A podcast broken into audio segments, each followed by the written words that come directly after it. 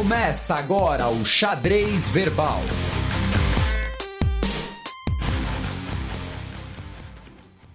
Bom crepúsculo, ouvintes da Central 3. Está começando mais uma edição do Xadrez Verbal, a sua revista semanal de política internacional em formato podcastal. Soltando o grito de carnaval está ele, meu amigo e companheiro Felipe Nobre Figueiredo, o homem por trás do tabuleiro. Eu tô soltando grito de carnaval? Você é um grande fulião, Felipe. É, eu, sou, eu sou um grande fulião que vai passar os próximos quatro dias uh, trabalhando. Hum. É, quer dizer, três, vai, porque um eu vou dormir. Um você tirou para descansar, né? É, se, se, se até Deus precisou tirar um para descansar. Mas uh, agora, falando sério, você que é o, né? Você que vai agora no, nos bloquinhos infantis. Se eu conseguir acordar. Ah, se eu conseguir. Porque, né? Olimpíada de Inverno. Ah, vai, é. ontem, ontem, fiquei até às 5 da manhã assistindo o curling em dupla. China e Rússia, amigão. Eu Não, também estava assistindo. Atletas olímpicos é, da, pela Rússia. É, porque a Rússia está é. banida devido a uma política supostamente de Estado de doping. É. Então, os russos que não estavam dopados podem competir, mas sem a bandeira da Rússia, né? Mas a gente vai falar um pouquinho mais disso. Uh, muita gente comentando, elogiando o último programa com a participação da nossa queridíssima Tupá Guerra. Muita gente falou da, da dinâmica do programa, que tudo fluiu muito bem. Todo mundo falou, é claro, uh, da, da voz da Tupá, né? E agora são obrigados a aturar eu e você. Então fica aí um agradecimento novamente à presença da Tupá e o registro aí de todo mundo que elogiou, todo mundo que gostou, que foi bastante gente. O André Felipe Mendes comentou que ele estudou mandarim na Unesp e o termo em mandarim para os rachis, para os pauzinhos, é uh, kwaitsu, uh, que ele falou que, né, que fiquei como curiosidade, esse U final é bem fraquinho, então não sei nem se eu pronunciei corretamente. O Sidney Rodrigues esclareceu que o Fitbit é o smartwatch Uh, do, do, do, da galera fitness. O, app é o Strava e foi o Strava que vazou as informações do, dos mapas de calor. A Marizê uh, disse que queria aprove aproveitou o menino Neymar da semana passada e o menino Neymar hoje também tem menino Neymar e também é de, de grandes figuras do jornalismo, talvez, né, a, a, a mais conhecida, né, do, do jornalismo, mas Uh, ela queria agradecer a gente por ser uma alternativa tão bacana à, à, imprensa. Lembrando que a gente não é bem uma alternativa, a gente é um complemento, né? A gente, uh, uh, a gente também, né? A gente usa né, várias fontes, várias referências, especialmente nos giros de notícias e tal. E ela disse que é muito bom ter uma cobertura abrangente sobre lugares que são mal abordados, como a África, Oriente Médio. um abraço para o Sérgio K lá no YouTube, que ele sempre comentava com o, o timestamp, né, com, com a, a metragem uh, dos blocos, né, ele se dispõe a fazer isso. Um monte de gente pede fazer isso, mas assim, a gente já tá com o programa no ar, a gente não fica controlando isso e depois é, é, é um trabalho minucioso. Então, assim, se alguém quiser se voluntariar a fazer essas coisas, ótimo. No caso, o Sérgio Cá costumava fazer isso, porém ele disse que não vai dar mais para fazer, que ele está passando por algum problema. Então, um abraço para ele, espero que tudo se resolva. Uh, algumas pessoas comentaram, né, quando a gente falou, ah, alguém está vendendo arma só para quem presta, e eu falei lá da Suécia e tal, uh, mas deixando claro, gente, era tudo uma, uma brincadeira. Uh, a gente sempre comenta aqui, né, que os países têm interesses, então era não, não é que assim a Suécia ou ou, alguém realmente faz essa triagem e a gente vai falar um pouquinho do comércio de armas nesse programa. E finalmente, já que a gente falou em curling, uh, nós temos um comentário que não sabemos se ele é real da pessoa mesmo, mas a gente vai falar mesmo assim, que foi um comentário lá no YouTube do Rafael Monticello, que foi capitão da seleção brasileira do Mundial de Curling Misto em 2016 em Kazan, na Rússia. Inclusive, na época, ele mandou uma mensagem para o xadrez herbal e uh, não é só quem jogou por cinco minutos escuta o xadrez herbal. Então, a nossa equipe de curling está. Uh, ela vai ser uma potência mundial em até oito anos. Tá? Nas Olimpíadas de Inverno de 2026 que vão ser disputadas em Jericoacoara, a gente vai ter a maior equipe de curling, a me maior e melhor equipe de curling já vista em todos os tempos.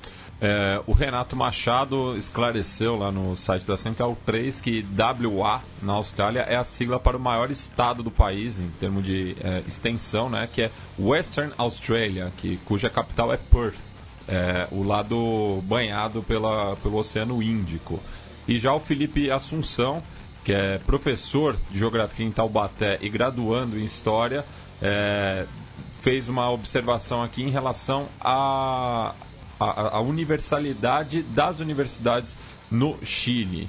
É, então, para quem quiser saber mais sobre o assunto, aí muitos ouvintes também esclareceram alguns pontos. A gente vai, é, claro, vamos falar desse assunto em outras oportunidades. Agora, sem mais delongas, vamos passar para o primeiro bloco do Giro de Notícias.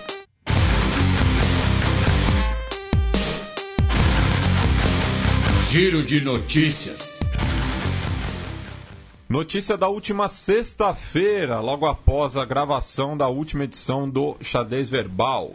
Trump divulga relatório que acusa FBI de manipular a trama russa.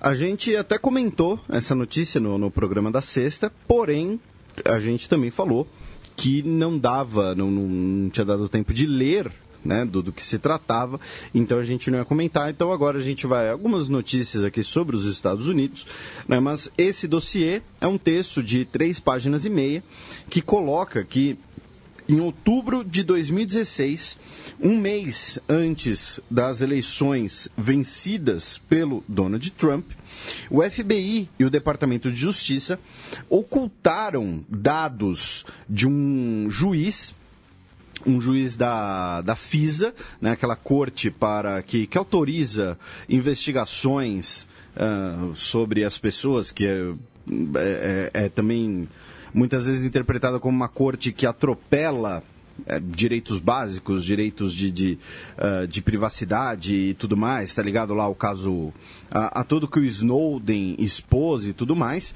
Pois bem, o FBI e o Departamento de Justiça teriam ocultado dados básicos de um juiz para que eles é, conseguissem uma ordem que permitisse espionar o militar, o milio, militar, o milionário Carter Page, um dos assessores da campanha de Trump. E qual foi os dados que eles teriam omitido? De que a informação que os levava a suspeitar do Carter Page procedia do relatório Steele, aquele que foi publicado inclusive no BuzzFeed, que fala sobre supostas uh, loucas aventuras do Donald Trump na Rússia e qual é o problema nesse caso? O Steele ele, primeiro, era um ex-agente do MI6, ou seja, você, uh, uh, eles omitiram que a, a, informação vinha de uma fonte estrangeira, e isso é um, um, previsto na lei dos Estados Unidos, que são situações diferentes. E segundo, que esse dossiê do Steele foi encomendado por um advogado da equipe eleitoral da Hillary Clinton. Então, ah, com isso, o juiz autorizou, começaram as investigações sobre o, o Carter Page e já em 2017, já com Donald Trump na Casa Branca, a ordem foi renovada pelo Departamento de Justiça.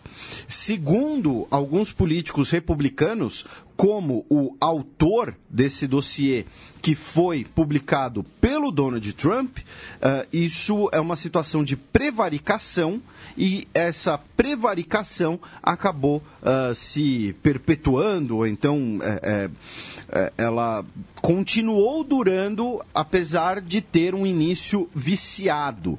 Então, esse foi o principal teor desse documento liberado pelo Donald Trump. Uh, alguns críticos disseram que isso poderia ameaçar o processo de, de segurança nacional, porque revelava uh, como esse procedimento para uh, alguém ser investigado e, e, tudo mais é feito.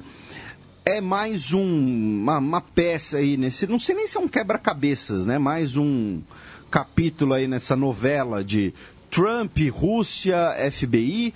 E agora corre um cenário curioso nos Estados Unidos, né? Que são políticos conservadores, políticos republicanos, do, do setor mais conservador do Partido Republicano, eh, criticando o FBI, criticando esse aparato federal de investigação num, numa coisa, num procedimento diferente, já que historicamente o FBI é mais criticado por movimentos uh, normalmente de fora do governo, não é nem elementos democratas, é de fora do governo. Então agora nós temos uh, essa acusação de que teria um, uma espécie de, de uh, um, um setor fechado no establishment que estaria, nesse caso, lutando contra o Trump. Ainda nos Estados Unidos, nós tivemos essa semana uma queda na Bolsa de Nova York. Foi sua maior queda desde agosto de 2011, que também levou uma queda nas bolsas europeias e asiáticas. E aí aqui fica o, o registro, porque uh, recentemente, né, o. Uh, a bolsa Dow Jones, né, o índice Dow Jones, a bolsa de Nova York, ela teve altas históricas e o Donald Trump comentava muito sobre o assunto como se um mérito diretamente ligado ao seu governo. E agora ela teve essa queda também grande, né, 4,62% em uma segunda-feira. E ao mesmo tempo, uh, uh, nem a, a, alta gigantesca, nem a queda gigantesca vão ter uma ligação direta com um governo, né? O, como o professor Daniel Souza já, já comentou uma vez, o tempo da política, o tempo da economia não são né, a mesma coisa. E você ainda tem, por exemplo, o, o tempo do judiciário que é bem mais atrasado porque ele manda, é, ele determina que você mande carta, o fax para as pessoas, né? É, mas Continuando agora nos Estados Unidos, o Trump ordenou o Pentágono que prepare um desfile militar em Washington, é, inspirado pela sua presença na uh, parada militar da Bastilha, no último 14 de julho.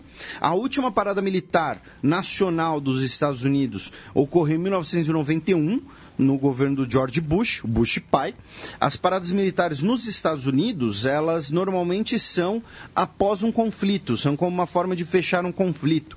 Uh, por que isso acontece? E, e aqui é, é, é só essa contextualização histórica, né?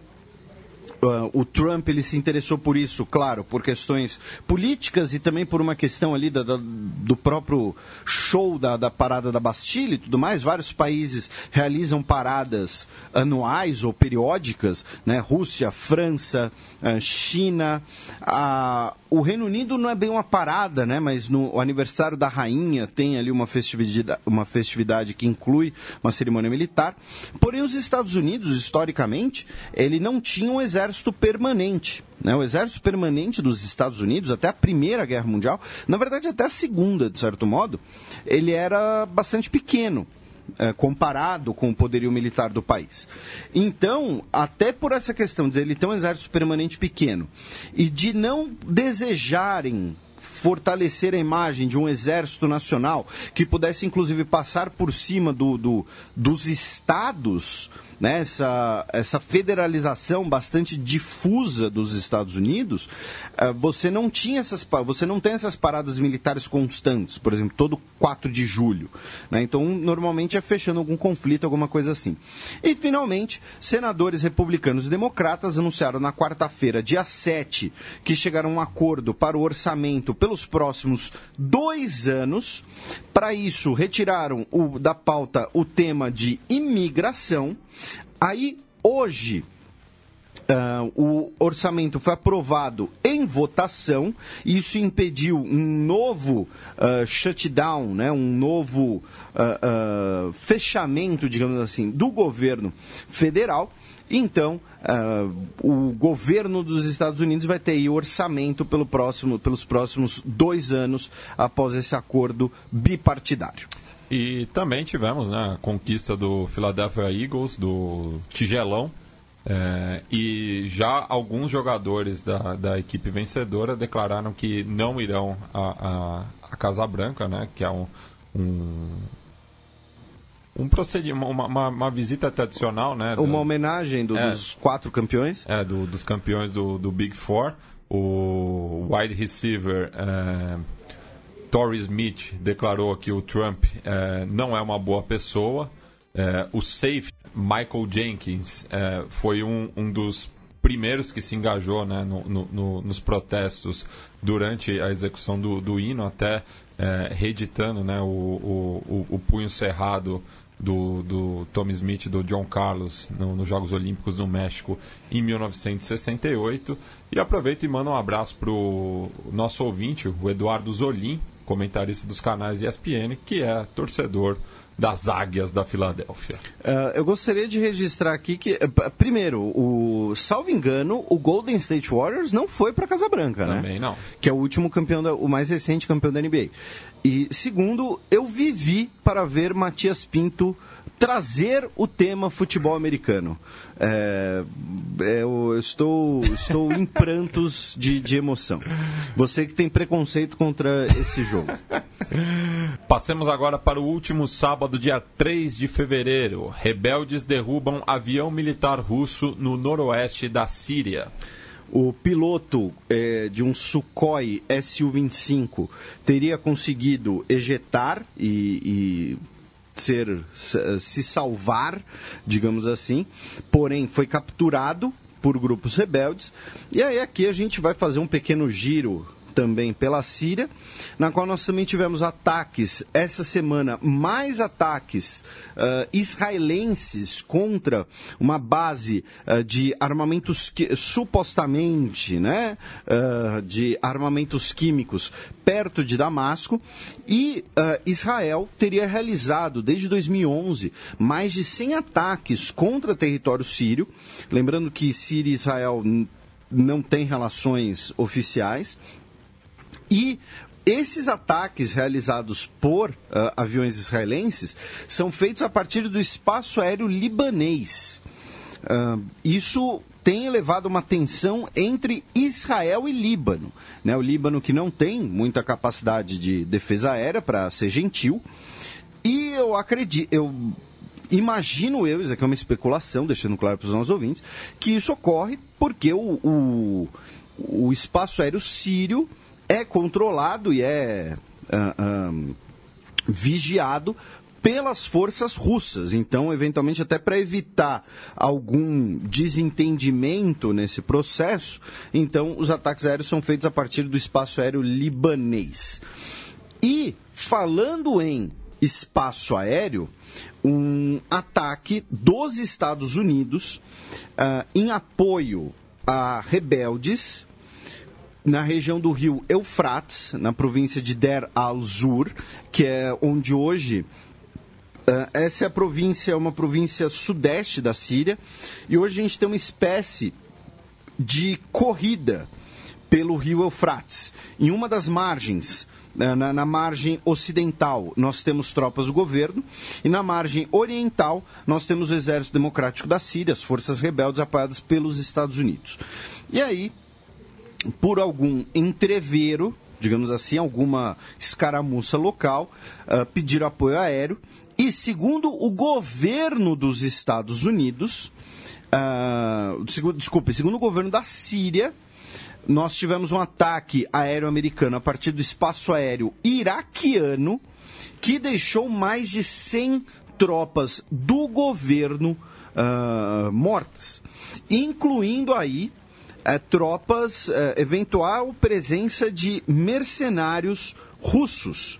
Então, é, nós temos aí uh, uh, um, mais um, um cenário que era muito especulado alguns anos atrás, justamente na época que o xadrez verbal surgiu, quando a guerra na Síria era principal foco aqui, um dos principais focos de atenção do programa, uh, meu, do Matias, fora do programa também, que era de você, em algum momento, aconteceu o bom e velho, né, com perdão aqui do termo, um bom e velho deu merda, né, que é a ideia do, do um, uma troca de tiros entre russos e americanos levar uma escalada do conflito.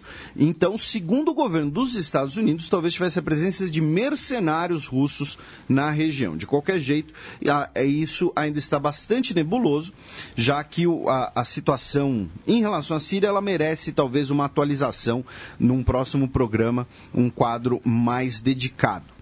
Uh, até porque Estados Unidos e Turquia também estão batendo cabeça. Dois generais americanos foram para a linha de frente, na região da cidade síria de Manbij, na quarta-feira, com bandeiras americanas em seus veículos e o Major-General Jamie Gerrard, comandante de operações especiais dos Estados Unidos para o Iraque e a Síria, uh, disse: Estamos orgulhosos de nossas posições aqui e queremos garantir que todos saibam disso. E o outro general, o Paul Funk, disse: se nós formos atingidos, responderemos agressivamente. Nós nos defenderemos.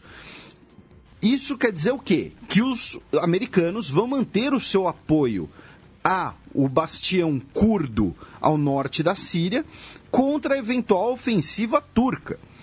Que come... uma eventual ofensiva turca, eu digo, a Turquia já começou a sua ofensiva, tem duas semanas, a gente comentou isso aqui no programa, e uh, o que eu quis dizer é que, caso os turcos renovem a sua ofensiva, caso os turcos penetrem ainda mais em território, foi uma espécie de você. Uh, uh, a expressão Estados Unidos é, é line sand, né? Você determinar qual é a linha que não pode ser cruzada.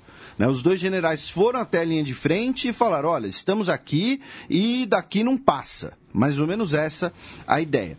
Então, a, as alianças dentro da Síria, elas estão ficando cada vez mais nebulosas, o que de certo modo é até bom, porque quanto menos diferenças nós tivermos, digamos assim, diferenças eu digo de interesses, é claro, uh, fica mais próximo de um eventual acordo, seja em Astana, nas conversas lideradas pela Rússia, com presença inclusive da Turquia, seja em Genebra, nas conversas da ONU, seja em Sochi, onde uh, nós tivemos o encontro dessas duas conversas. Né?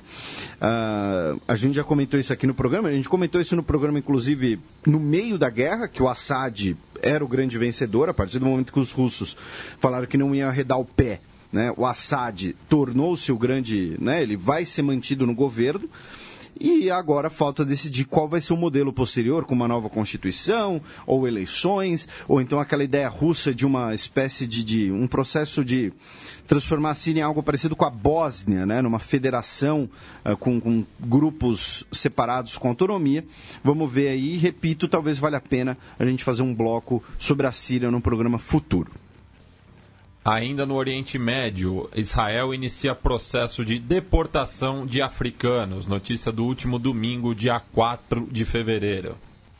Nós temos entre 35 mil e 40 uh, imigrantes e refugiados, especialmente da Eritreia e do Sudão, que estão em Israel hoje. Isso não representa nem 1% da população. E uh, Israel tem uma, uma comunidade etíope judaica muito grande, a gente já comentou aqui, uh, já, comentou, já comentei inclusive da, da Operação Surreal, que foi. Uh, duas. O, duas, duas operações. É, né, que o Israel levou esses judeus da Etiópia para Israel. Porém, o, o que acontece? O governo israelense começou a entregar cartas a dezenas de milhares de, de imigrantes do Sudão e da Eritreia, ordenando que eles deixem o país dentro de 60 dias. Cada, cada um desses indivíduos que receber essa carta uh, receberá 3.500 dólares e a passagem de avião, seja para o seu país de origem ou para Ruanda. Quem se recusar será preso. a maioria desses imigrantes entrou uh, de forma irregular em Israel pela fronteira terrestre do Sinai. O governo israelense construiu um muro que separa os dois territórios. Uh, isso ano final do ano retrasado, final de 2016. Esse plano israelense, ele havia sido aprovado agora no mês passado, mas essa ideia já vinha desde o ano passado, a gente já tinha comentado aqui. E, uh, segundo uh, o governo israelense, pessoas que uh, estiverem com famílias em situação de vulnerabilidade, menores de idade e idosos, ficam provisoriamente excluídos do plano. Então, o foco dessa, desse primeiro momento são o quê? Especialmente imigrantes e refugiados africanos.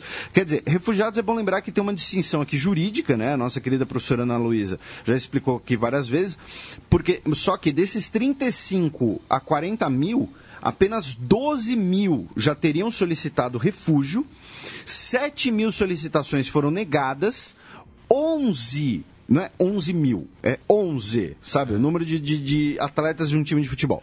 Uh, foram aprovadas. É, isso de acordo com o Centro de Desenvolvimento dos Refugiados Africanos. E as demais ainda estão sendo processadas. É que, é, é, lembrando que isso aí viola né, as normas da Convenção de Refugiados da, é, da Agência da ONU é, para os Refugiados. Né? E, uh, óbvio, essa política gerou uma, uma série de, de, uh, de, de, críticas dentro de Israel.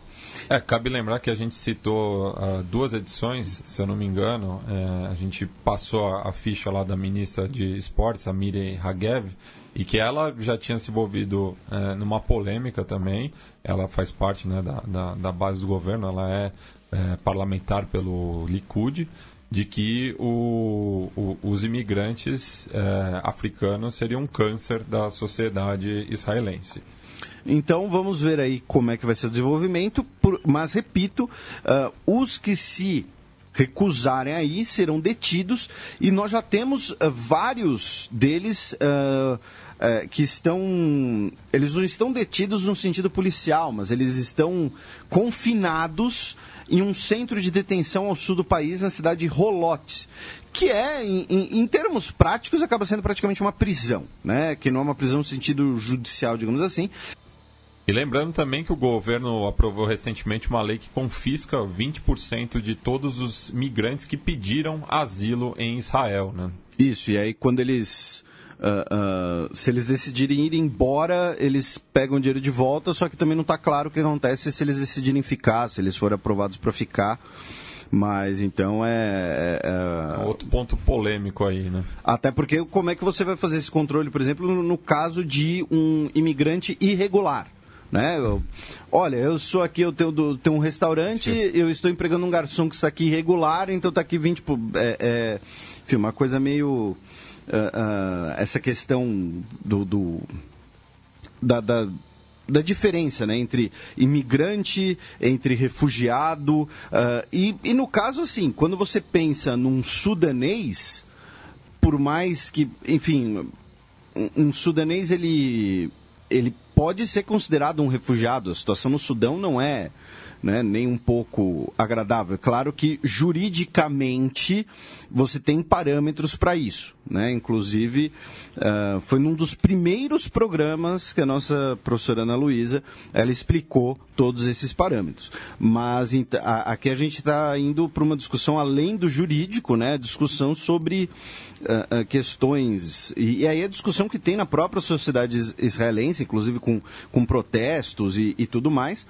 E para a gente né, encerrar sobre Israel, o presidente da Polônia sancionou a lei que proíbe, que proíbe que o país seja citado como cúmplice de crimes nazistas, que gerou muitos protestos por parte do governo israelense e a gente uh, explicou e contextualizou no programa passado. E fechando esse primeiro bloco do Giro de Notícias, a gente vem com uma notícia da última segunda-feira, dia 5 de fevereiro. Gregos protestam contra uso do nome Macedônia. O, milhares de pessoas foram às ruas de Atenas para exigir que o governo da Grécia não aceite as negociações com a República da Macedônia, que seu nome definitivo inclua o termo Macedônia. Né? Uh, alguns dos slogans eram a Macedônia é a Grécia, a Grécia é a Macedônia. O que acontece, né? Apenas uh, uh, novamente contextualizando. A, a República da Macedônia, o nome dela internacionalmente é ex-República Yugoslava da Macedônia. Tem uma disputa pelo naming rights, digamos assim, porque a Grécia não aceita que o país se chame Macedônia, alegando que esse termo é da sua herança cultural. Então, a, a, Macedônia não é reconhecida com esse nome, por exemplo, sequer na Assembleia Geral das Nações Unidas. Uh, a Grécia, inclusive, tem uma província chamada Macedônia, e aonde está, inclusive, várias das cidades importantes ali do, do período né, de Alexandre o Grande, digamos assim. E é bom lembrar que os atuais macedônios, os, os, habitantes da antiga República Yugoslava da Macedônia, não são gregos, eles são eslavos. É uma população eslava. Então, tem uma. Um, não é, de fato, parte da mesma herança, porém é o nome geográfico do lugar. eles têm uma identidade própria, já que estamos falando já de um povo que habita aquela região já tem aí alguns séculos. Então. Uh, foram retomadas negociações entre o governo da Macedônia e o governo da Grécia.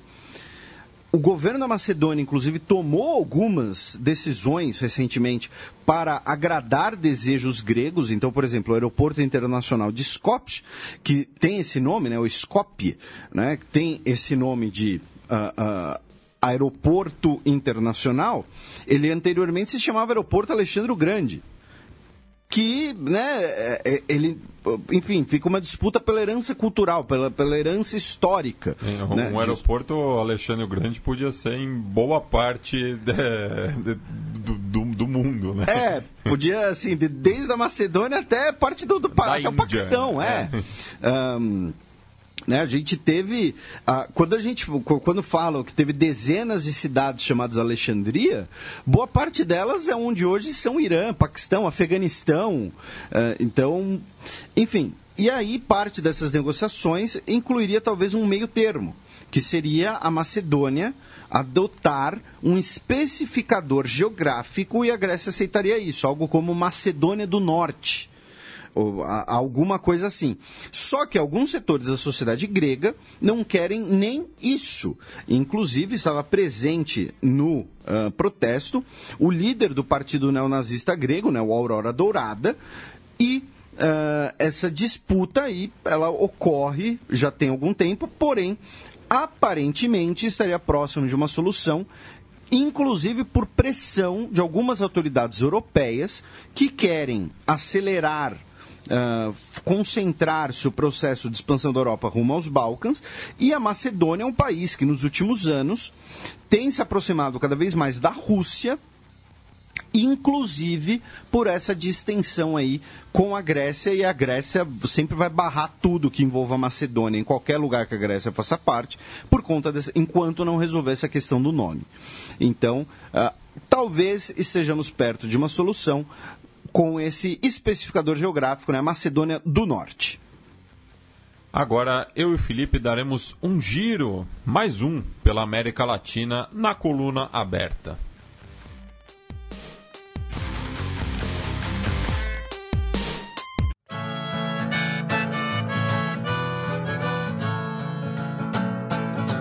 Coluna aberta. And the boys are rolling Bem, Felipe, a gente volta à nossa vizinhança é, começando pela Argentina, né? Já que o país se uniu aos Estados Unidos contra Maduro e estudam sanções ao petróleo do país caribenho. O Rex Tillerson esteve na Argentina, né, a gente comentou semana passada do tour do Rex Tillerson pela América Latina, que excluiu aquele diminuto país que vai do Oiapoque ao Chuí, é, diminuto aqui no sentido geográfico, né? Porque assim, é fácil você ir pela América Latina e você não passar por uh, uh, países, né, de, de uh, geograficamente pequenos. Né? Você consegue ir do Chile para a Argentina sem passar pelo Uruguai, você consegue viajar de norte a sul sem passar pelas Ilhas Galápagos e, e claro, né, esse foi o tratamento dado aí ao governo brasileiro por conta dessa, por parte da Secretaria de Estado dos Estados Unidos. E eu tenho certeza que isso não, não tem nada a ver com o atual governo brasileiro e eu estou sendo sarcástico, tá? Quem quiser, a gente já comentou isso semana passada. Mas de qualquer jeito, o Rex Tillerson se encontrou com seu homólogo argentino, o Jorge uh, Faurier, Fauri, Uh, não, não sei, Fori, né? o Jorge, enfim, a gente vai chamar ele de Jorge. é, e concordaram que a situação na Venezuela uh, ela está uh, complicada, que os venezuelos merecem outro governo que respeite as liberdades individuais, que não aceitarão as, o resultado das próximas eleições argentinas, que uh, estudam sanções contra o petróleo venezuelano pois ficar de braços cruzados é deixar que o povo venezuelano continue sofrendo e que vai ser o Peru quem vai decidir se a Venezuela estará presente ou não da próxima Cúpula das Américas, que será realizada em Lima. Né? Ou seja, jogaram aí a, a bomba no colo do anfitrião. E, além disso, os dois, uh, os dois, diplom, né, os dois líderes da diplomacia, um, um, cada um do seu país, conversaram sobre a questão do biodiesel argentino. Já recentemente tivemos, né, inclusive, a, a, o direito dos Estados Unidos de retaliar a Argentina e uh, a entrada né, de, de, produtos argentinos nos Estados Unidos, nós tivemos uma série de barreiras uh, por conta do governo e isso foi discutido. Porém, assim, para jogar real, né, não teve muito resultado concreto essa essa rodada de, de negociações. Foi mais né, aquela coisa de, de boas intenções, de, de. Garganta. É, queremos é. ser amigos, queremos ser brothers, mas na hora de pagar a conta, uh, cada um paga o que consumiu. Uhum. Mais ou menos isso. Uh, e calcula a gorjeta ainda. É. Uh, pega, saca é. lá o celular e é. pega a calculadora. Uh, vindo agora para o Brasil, o Senado aprovou a adesão brasileira a o Tratado sobre o Comércio de Armas, o TCA, que agora segue para a sanção presidencial de Michel Temer.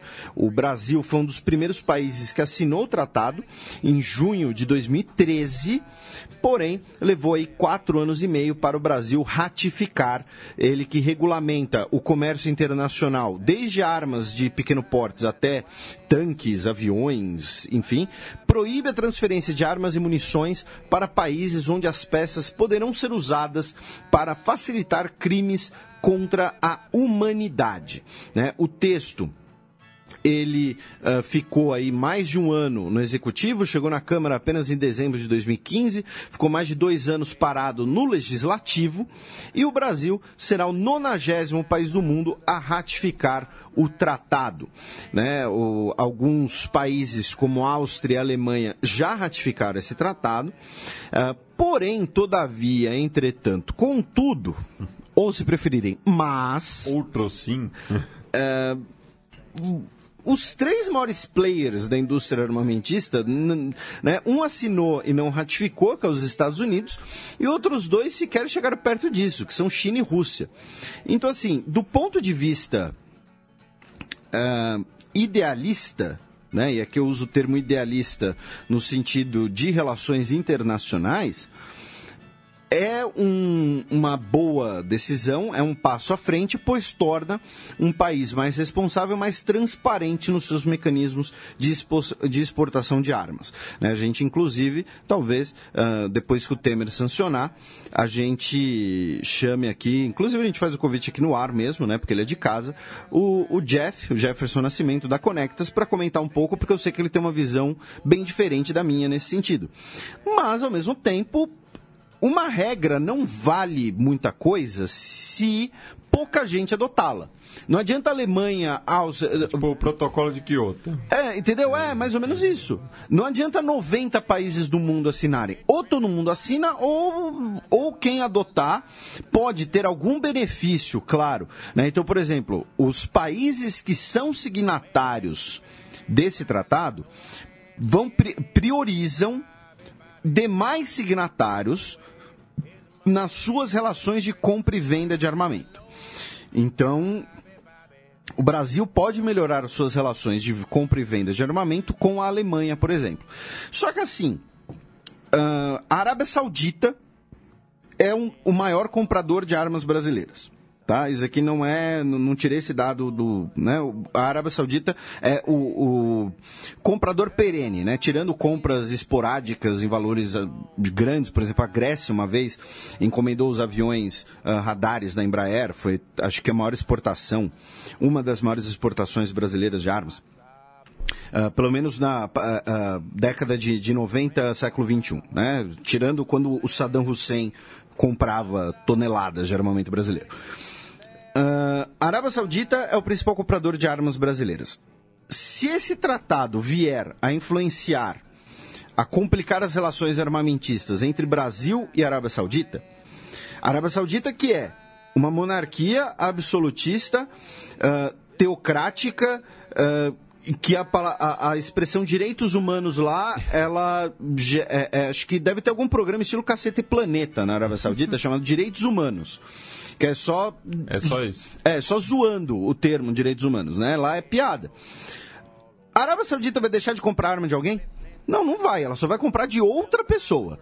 Então, assim, é um. Do ponto de vista pragmático, já do ponto de vista realista, ela é uma lei que é um tratado que acaba também às vezes jogando um pouco contra. Eu quero que a Arábia eu quero vender armas para a Arábia Saudita? Não, eu não, eu quero que o governo da Arábia Saudita seja completamente diferente do que ele é. Isso é o que eu quero. Agora, como as coisas são, são outros 500. Uh, ah, saindo aqui do nosso querido Brasil. A gente segue com a queda de braço entre o Lênin Moreno e o Rafael Correia, né, Felipe? Uh, você está dizendo que. O, você está dizendo que soldados russos usam a múmia do Lenin para disputa de queda de braço, uh, uh, profanando o, o, cadáver de uma pessoa. É isso que você está dizendo? É isso que eu estou dizendo. Uh, né? o, o, senhor é, o senhor é um infame. É um, eu sou um iconoclasta. É, um iconoclasta. Hum. Né? Daqui a pouco tá, tá aí desrespeitando as múmias egípcias também. Mas no Equador, o sim venceu uh, no referendo para todas as perguntas. Né? Então, vamos. Uh, Vamos passar aqui pelas sete perguntas, porque os nossos ouvintes gostam de informação. Eu tenho certeza que eles querem um programa demorado para ouvirem na estrada no carnaval, uh, sóbrios. Se beber, não dirige. É. Você está de acordo em emendar a Constituição para que seja. Uh, uh, assim, quem for condenado por corrupção perde seus bens e não pode participar da vida política, aí Lembra lá daquele programa do Silvio Santos, a criança lá com, com fone de ouvido, ela só podia responder sim ou não? Ah, você quer trocar sua bicicleta por, um, por uma caneta? Sim! Então, hum. aí, mas enfim, né, foi lá e venceu sim. Eu, particularmente, teria votado sim. Segundo, emenda a Constituição da República do Equador para que todas as autoridades possam ser reeleitas somente uma vez para o mesmo cargo e sem reeleição em definitiva? Sim.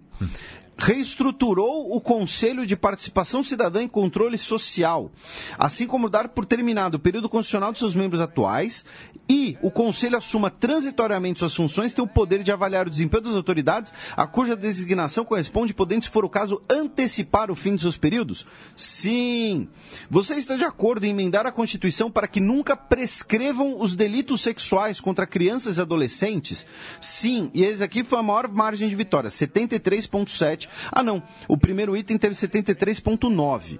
Né? Então, uh, o, o contra a corrupção e não prescrever delitos sexuais contra crianças e adolescentes foram os que tiveram maiores aprovações. Uh, você está de acordo para emendar a Constituição para que se proíba a mineração metálica em todas suas etapas, em áreas protegidas, em zonas intangíveis e centros urbanos? Sim.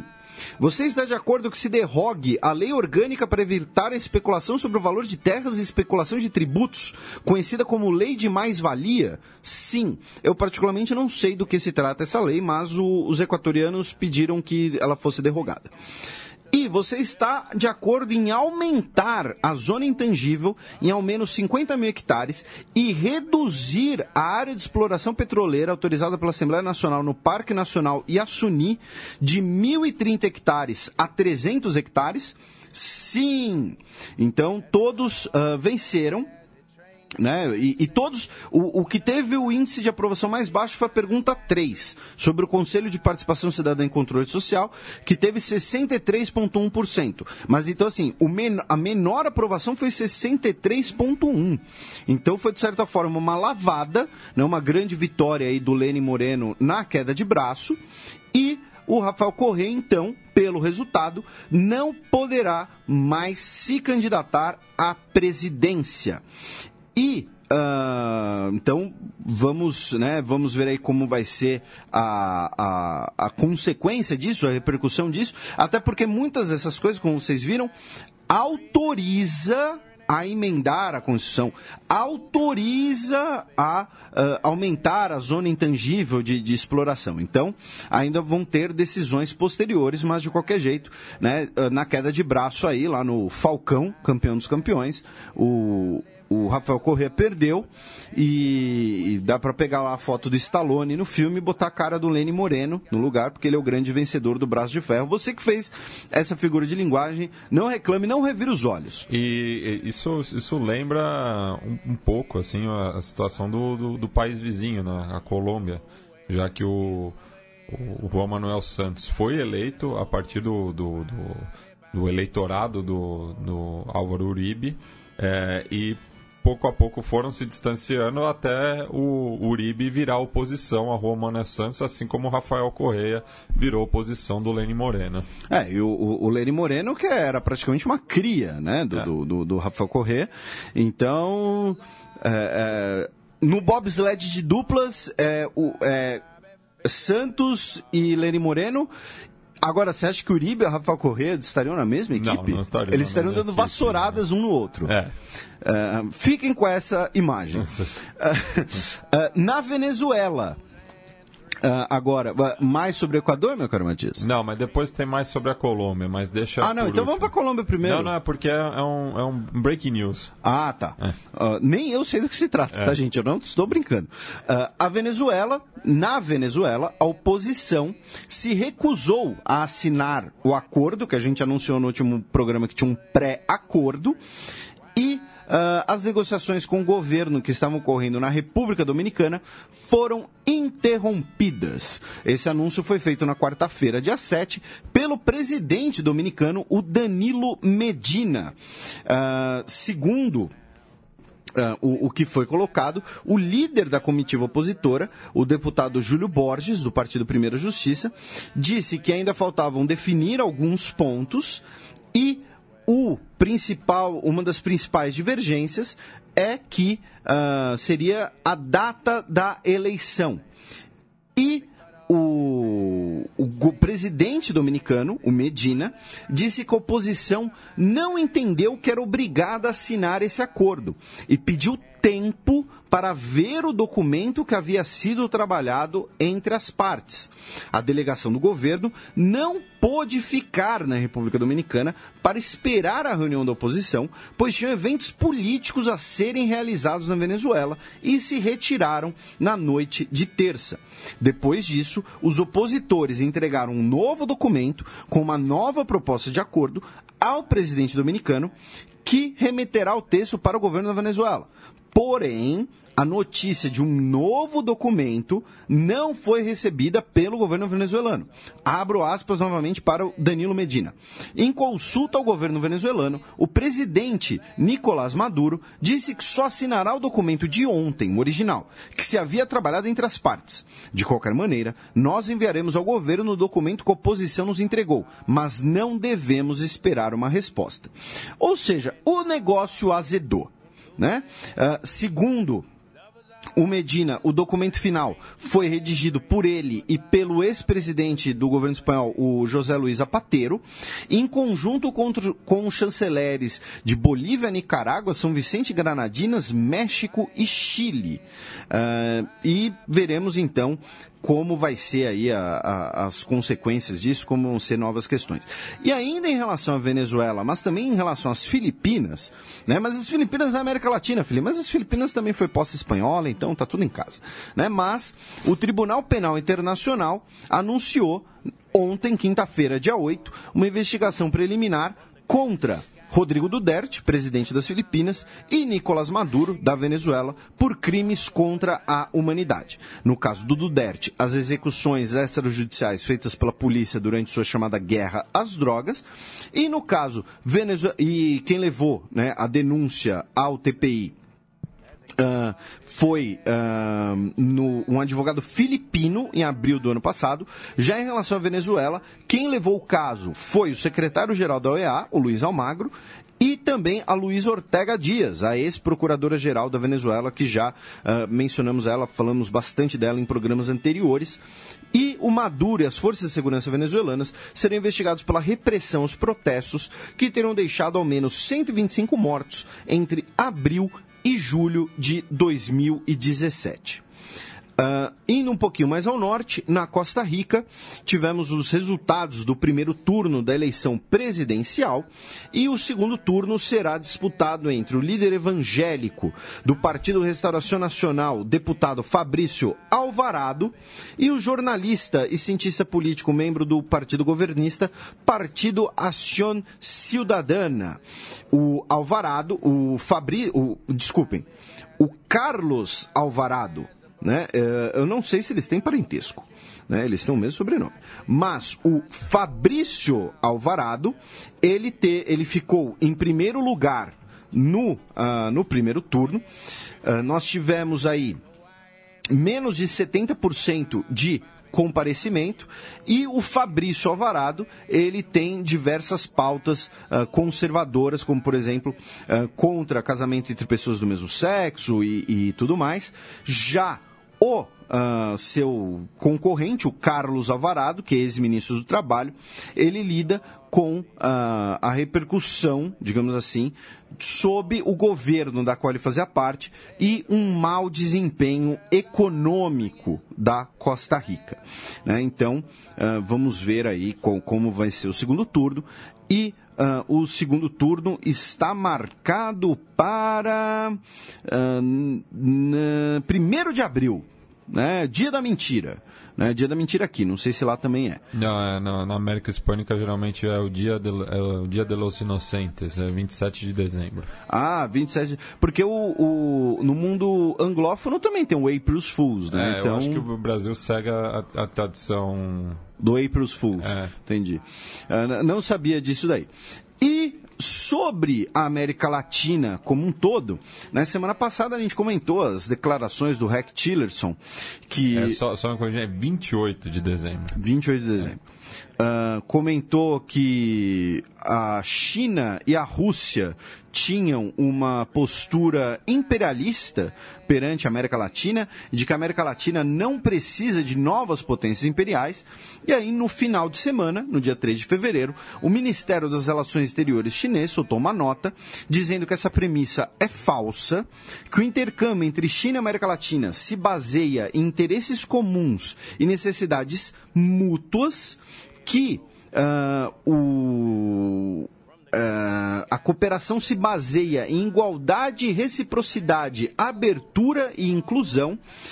E, abro aspas, esperamos que este país, não, nem falou o nome dos Estados Unidos, né? Teve recalque. Hum. Esperamos que este país abandone o conceito antiquado dos jogos de soma zero e veja o desenvolvimento das relações entre a China e a América Latina de forma aberta e inclusiva.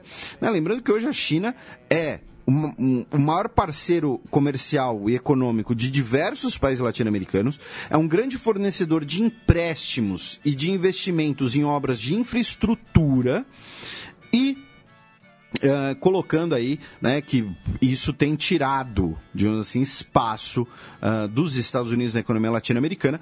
Por outro lado, é bom lembrar que boa, muitas vezes esses investimentos e empréstimos chineses incluem uh, questões aí de propriedade intelectual e importação de força de trabalho chinesa.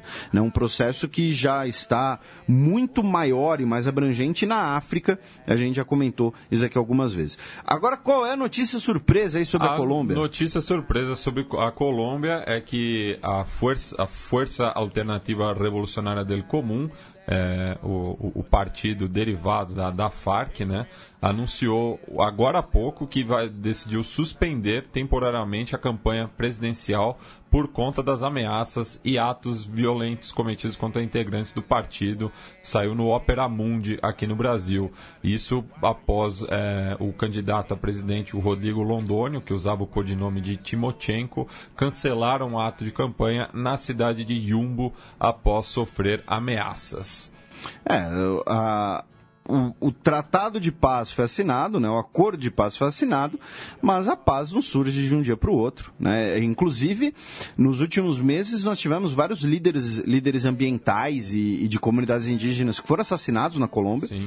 Então... É, e, e, até voltando né, para os anos 80, é, a gente trabalhou bastante isso no Fronteiras Invisíveis do Futebol sobre o país, que teve uma eleição que chegou a ter três candidatos assassinados. Sim.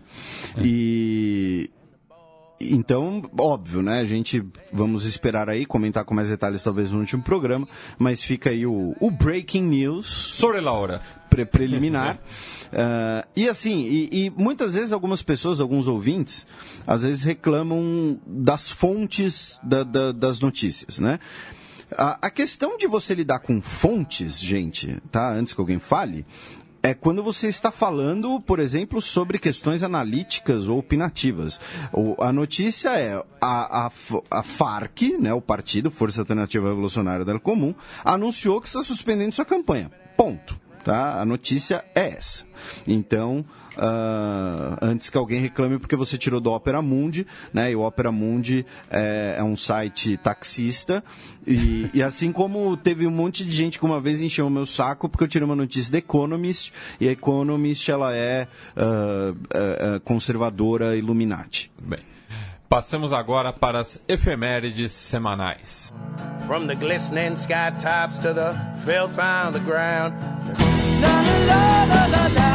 A semana na história.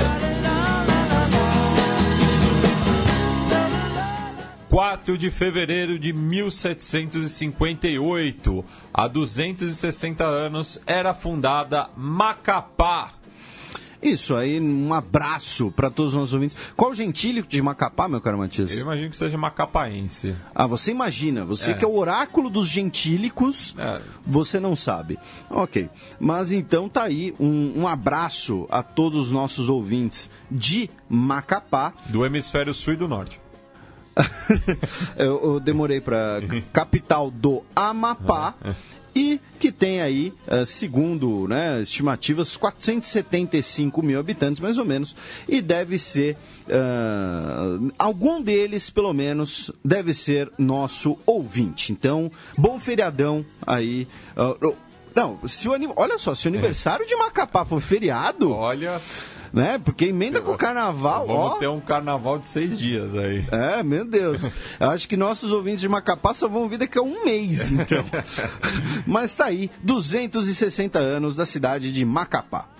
5 de fevereiro de 1818. Na última segunda-feira completou-se exatos 200 anos da coroação do marechal francês Jean-Baptiste Bernadotte como rei da Suécia.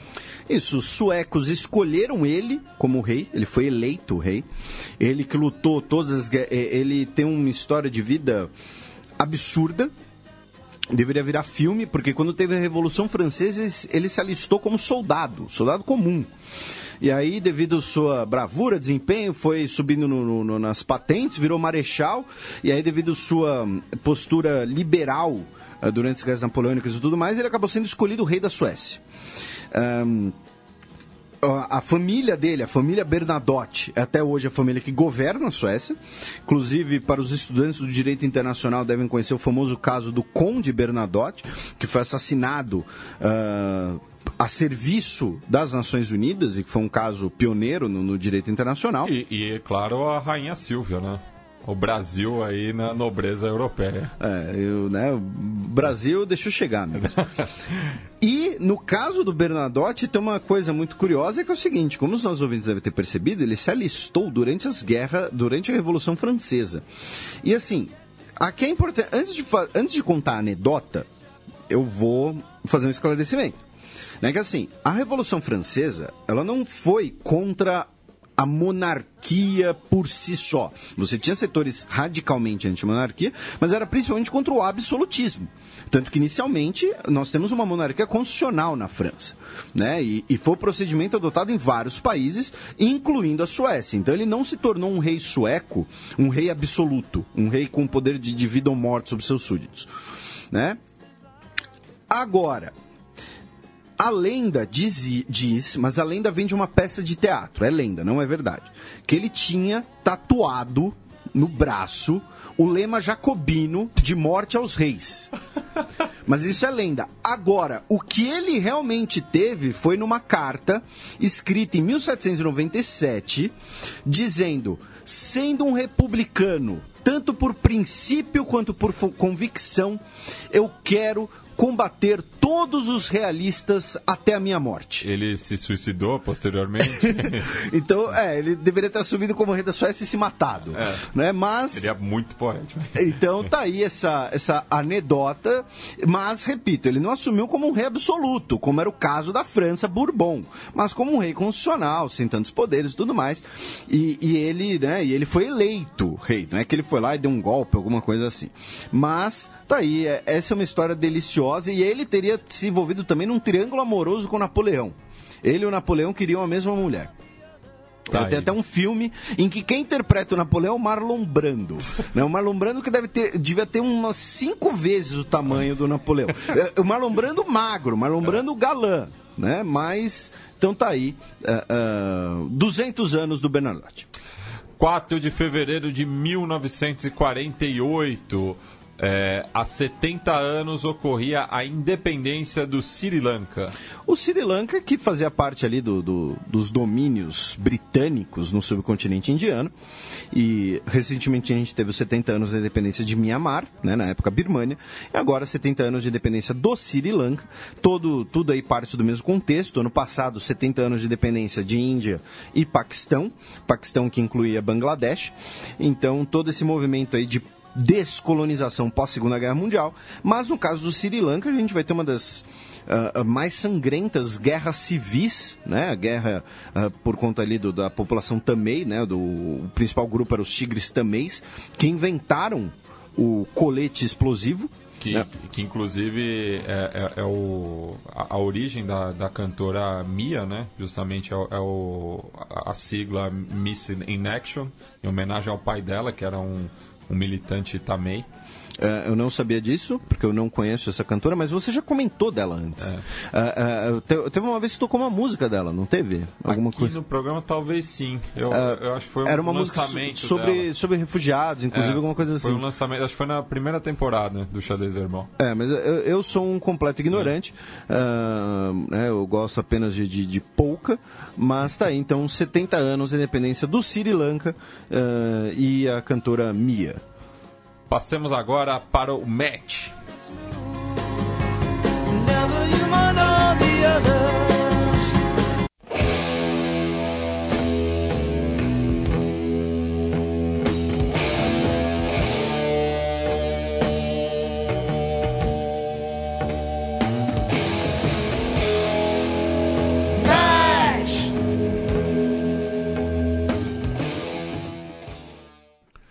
Número 2 da Coreia do Norte vai ao vizinho do Sul para as Olimpíadas de Inverno.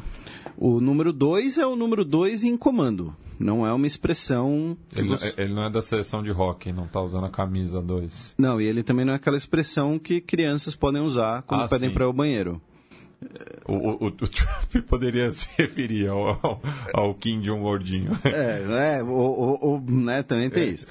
Mas o Kim Jong-nam que é o chefe de Estado da Coreia do Norte, claro, ele não apita coisa nenhuma, né? É um cargo cerimonial. Se, se o chefe de Estado é um cargo cerimonial uh, em repúblicas parlamentaristas, por exemplo, às vezes, imagina na Coreia do Norte.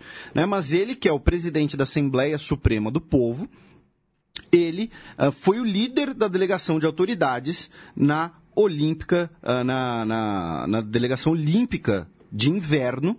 E hoje, sexta-feira, de manhã, nós tivemos a cerimônia de abertura.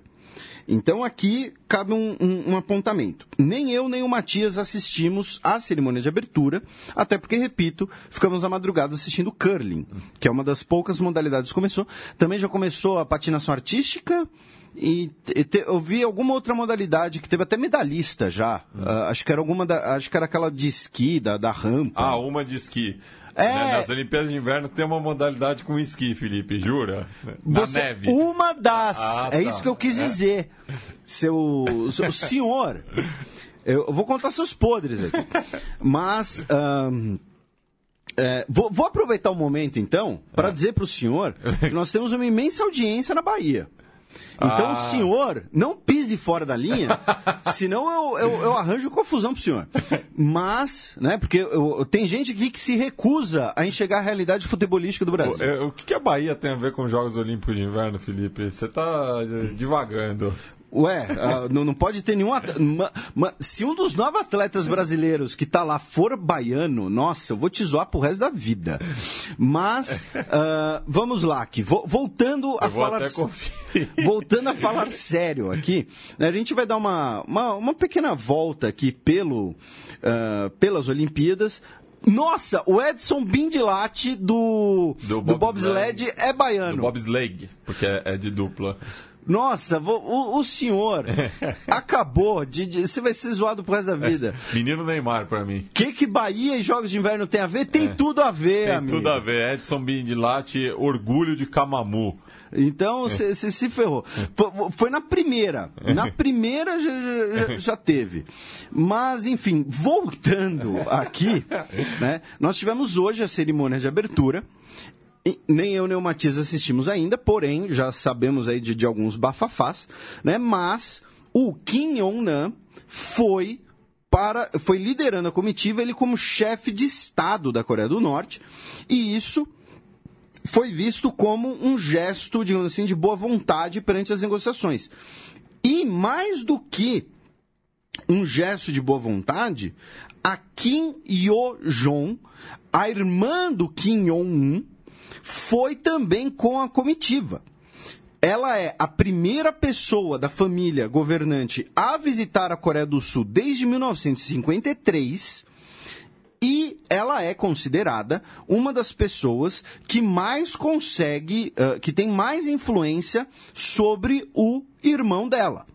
Uh, então, ela é uma pessoa que Caso nós tenhamos uma conversa extraoficial, uma conversa em portas fechadas entre ela e o presidente da Coreia do Sul, por exemplo, ela pode falar pelo regime. Isso é o mais importante. Né? O, o chefe de Estado. Uh, pelo cargo simbólico e tudo mais, ele pode, é claro, ele pode servir de garoto de recado, né? Quer dizer, não é bem garoto, mas vocês entenderam. Já ela não. Ela pode falar: olha, acho que o meu irmão não vai gostar disso. Ah, acho que o meu irmão toparia isso. Ela atualmente é vice-diretora do Departamento de Propaganda e Mobilização do partido. E isso quer dizer o quê? Que ela é uma, a, a, talvez a pessoa mais influente na propaganda do regime da Coreia do Norte. Isso não é pouca coisa, tá? Ela é do Comitê Central do Partido uh, da, da Coreia do Norte, então ela é uma pessoa influente, tá? Também uh, vão integrar a comissão uh, os líderes esportivos do, do país e Hing Song Gwon, uh, G-W-O-N, que é uh, talvez o, o, principal negociador atual entre Coreia do Sul e Coreia do Norte. Uh, vocês talvez já, já tenham visto imagens dele, aquelas fotos de, de você ter um político norte-coreano, um político sul-coreano se apertando as mãos por cima da mesa e a mesa tem uma linha dividindo ela ele é uh, uh, aquele cara que representa a Coreia do Norte, ele está na delegação das Olimpíadas de Inverno.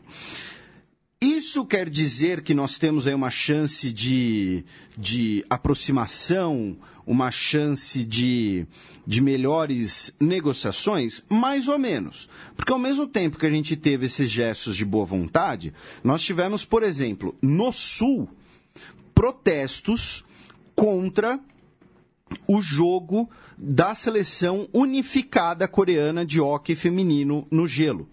a seleção realizou um amistoso, a gente já vai falar um pouquinho mais disso, mas a seleção jogou um amistoso contra a Suécia e perdeu por 3 a 1.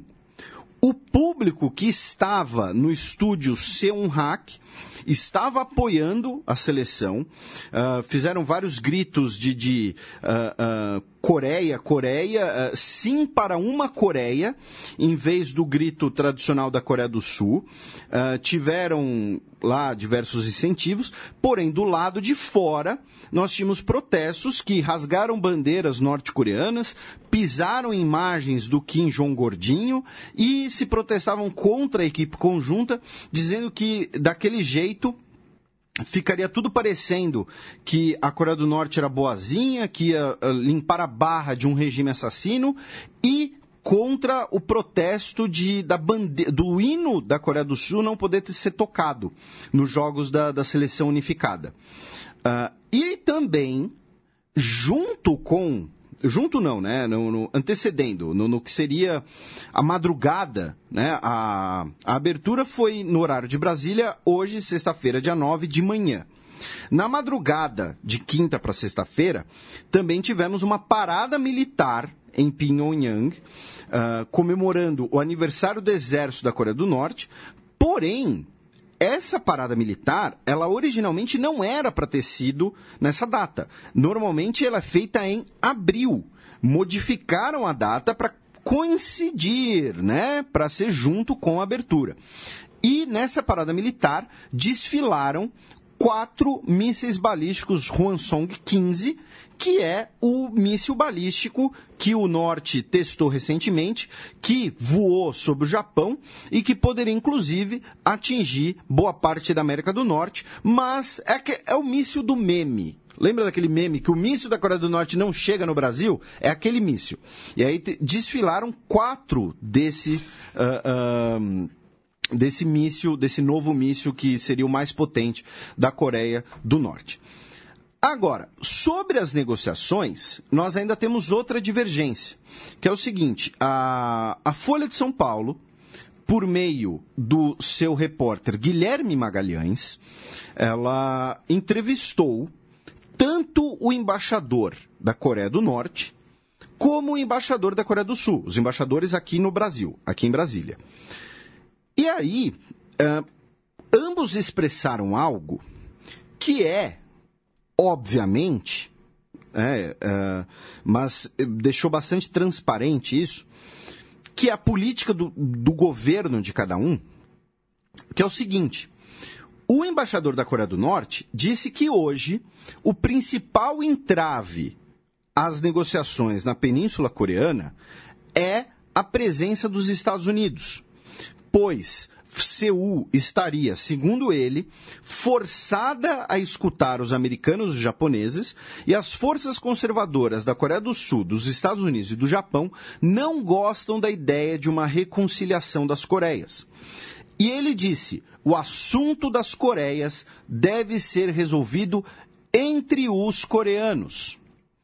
Já o embaixador da Coreia do Sul no Brasil disse, obviamente, o exato contrário. Disse que os Estados Unidos têm o direito de uh, participar das negociações, pois os Estados Unidos são os maiores preocupados, os maiores uh, uh, envolvidos com a questão da Coreia do, com a questão nuclear.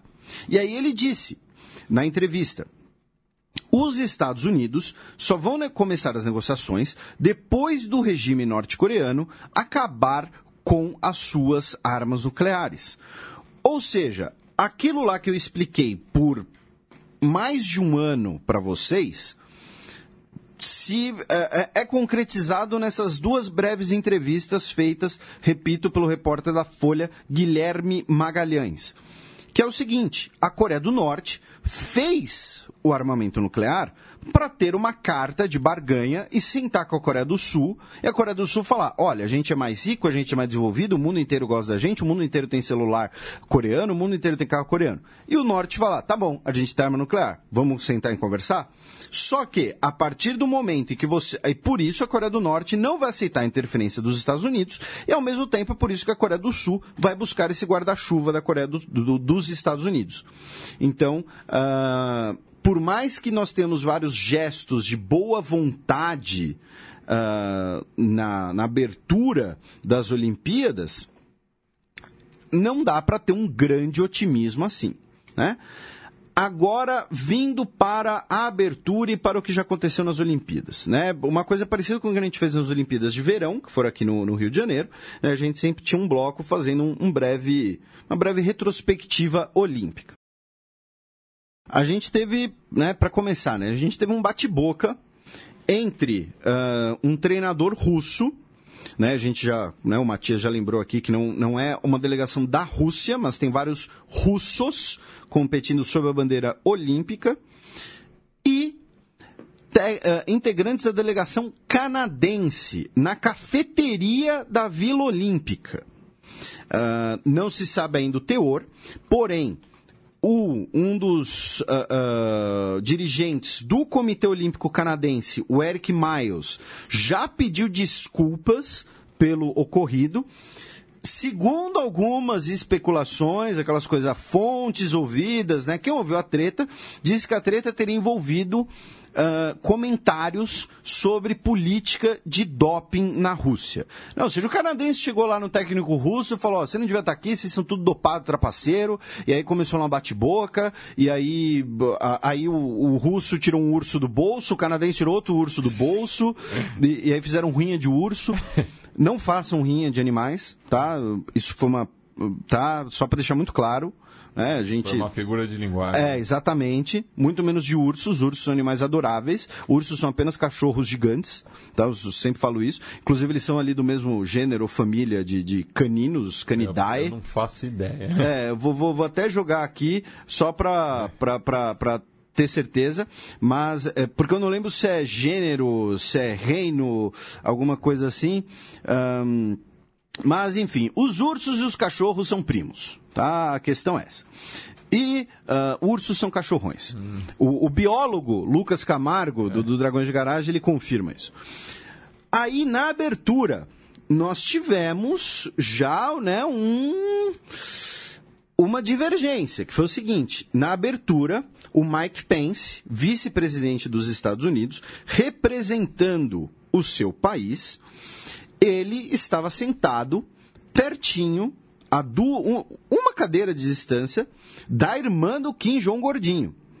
E aí depois nós teríamos um jantar uh, entre os, as autoridades, entre os dignatários presentes, e ele estaria presente na mesma mesa que o Kim Jong-un, o chefe de Estado norte-coreano.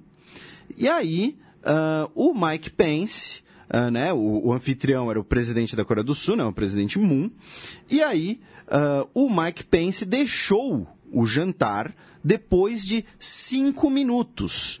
E o Mike Pence sequer teria falado com o Kim, non, o Kim Jong-nam.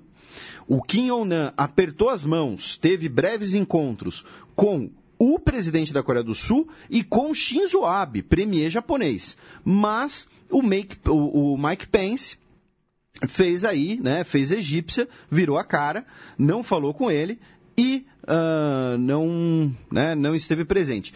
E ele uh, levou como um dos seus convidados o Fred Warbier, filho daquele estudante no, uh, dos Estados Unidos, que foi preso pelo regime norte-coreano, entregado à sua família em coma depois de ter sido torturado, espancado e morreu pouco tempo depois. A irmã do Kim Jong Gordinho também cumprimentou uh, as outras autoridades presentes. Uh, ainda não, não vi muita coisa, desculpem, não, não deu tempo. Isso aqui é notícia de, de horas atrás, tá, gente? Uh, sobre outros detalhes do, do jantar, mas já teve essa, essa fechada de porta aí. Ainda em relação a questões. Ah, só para né, fazer com uma breve lista, dentre alguns dos, dos dignatários, estava o presidente da, Expo, da, da Estônia, uh, a governadora geral do Canadá, que é como se fosse a chefe de Estado canadense, né, ela representa a rainha uh, no, no Canadá a Julie Payet. Uh, nós tivemos o, o, chanceler da França, o presidente alemão, o Frank-Walter Steinmeier, uh, o presidente da Lituânia, uh, do Kosovo, o grão-duque de Luxemburgo, o príncipe Albert de Mônaco, o rei da Holanda e o primeiro-ministro, Mark Rutte. Uh, nós também tivemos o presidente da Polônia, o Andrzej Duda, uh, o presidente da Eslováquia, o Andrei Kiska, uh, presidente da Suíça e o secretário-geral da ONU, o Antônio Guterres, uh, foram aí algumas do, alguns dos dignatários uh, presentes. Óbvio, né? A lista aqui está uma lista resumida, né? E agora, indo para outra questão internacional, é de que nós temos agora uma treta com o Irã. Por quê? Uh, ô, ô, Matias, uh, a gente pode falar marca aqui ou, ou, vai ser jabá? Não, não, pode falar. Pode falar marca? É. Então, o, o Samsung, Uh, né? Inclusive, meu celular é Samsung, se eles quiserem mandar outro, fica à vontade. Uh, mas tá aí. Eu, eu, eu, sei que eu não compro mais Samsung, só fica isso. Ok, eu no acabei ar. de perder o meu celular novo por sua causa. É. Que o, o, gerente de marketing da Samsung eu ouvi, ia mandar. É. Uh, agora ele vai mandar para você, para você mudar de ideia. Não, não mudo. Ok. Uh, bem, uh, não. Uh, fica ouvindo, fica um recado para pessoas ouvintes, um conselho assim, não, não guardem rancor. Rancor é ruim no coração. Eu não guardo rancor, eu guardo nomes. Mas a Samsung distribu ela está distribuindo mais de 4 mil Uh, aparelhos uh, do seu Note 8, uma edição especial olímpica né? Ele tem, acho que é uma diferença apenas estética, mas uh, está distribuindo mais de 4 mil as delegações. E a delegação iraniana não recebeu. E aí, a delegação iraniana, obviamente, ficou pé da vida. O governo iraniano convocou o seu embaixador da Coreia do Sul para saber qual era o motivo da desfeita. Uh, começou um movimento entre iranianos de boicote a produtos da Samsung. E aí, o Comitê Olímpico uh, Sul-Coreano disse que todo mundo vai receber, todos os atletas vão receber, que uh, é um processo né, que estão recebendo aos poucos. E aí, mas teve uma denúncia de que o chefe do Comitê Olímpico iraniano teria dito, teria ouvido de que o time não, as equipes iranianas não iam receber os produtos por conta de os celulares por conta de sanções das Nações Unidas. Só que ao mesmo tempo os produtos Samsung são vendidos uh, na uh, no Irã. Então começou aí essa, né, esse disse-me disse, uh, disse que, enfim, mas aí o comitê disse que todo mundo vai receber, só que o governo iraniano disse que quer um pedido de desculpas do comitê organizador. E olha só, o ministro de Relações Exteriores do Irã, o Javad Zarif, teria dito que está cogitando trocar de celular porque ele usa um celular Samsung. Então, né, assim, o, o Irã é um. A gente comentou isso aqui várias vezes, a abertura do Irã é muito importante porque é uma população grande e uma população que consome bastante. E, inclusive, cerca de 51% dos celulares Android no Irã seriam fabricados pela Samsung, segundo uma App Store iraniana, o Café Bazar. Então, né, quem talvez goste disso um pouco seja a LG, né, que disse que vai dar uma TV para cada atleta iraniano. Né? Então, assim, sensacional. A Samsung talvez tenha pisado no tomate, a LG foi lá. Então qual é o risco de cada atleta iraniano sair de lá com uma TV e um celular novinhos em folha? Sério. Compra um snowboard, eu tenho que aprender esse negócio. Um, agora, vindo apenas um breve giro pelas Olimpíadas, vai ser a estreia de Olimpia, em Olimpíadas de Inverno de Equador, Eritreia, Kosovo, Malásia, Nigéria e Singapura. Estarão participando 92 comitês, comitês olímpicos nacionais, com 2.952 atletas em 102 competições de 15 esportes diferentes. Uh, o Brasil tem nove atletas uh, em cinco esportes. O porta-bandeira foi o baiano Edson Bindilati.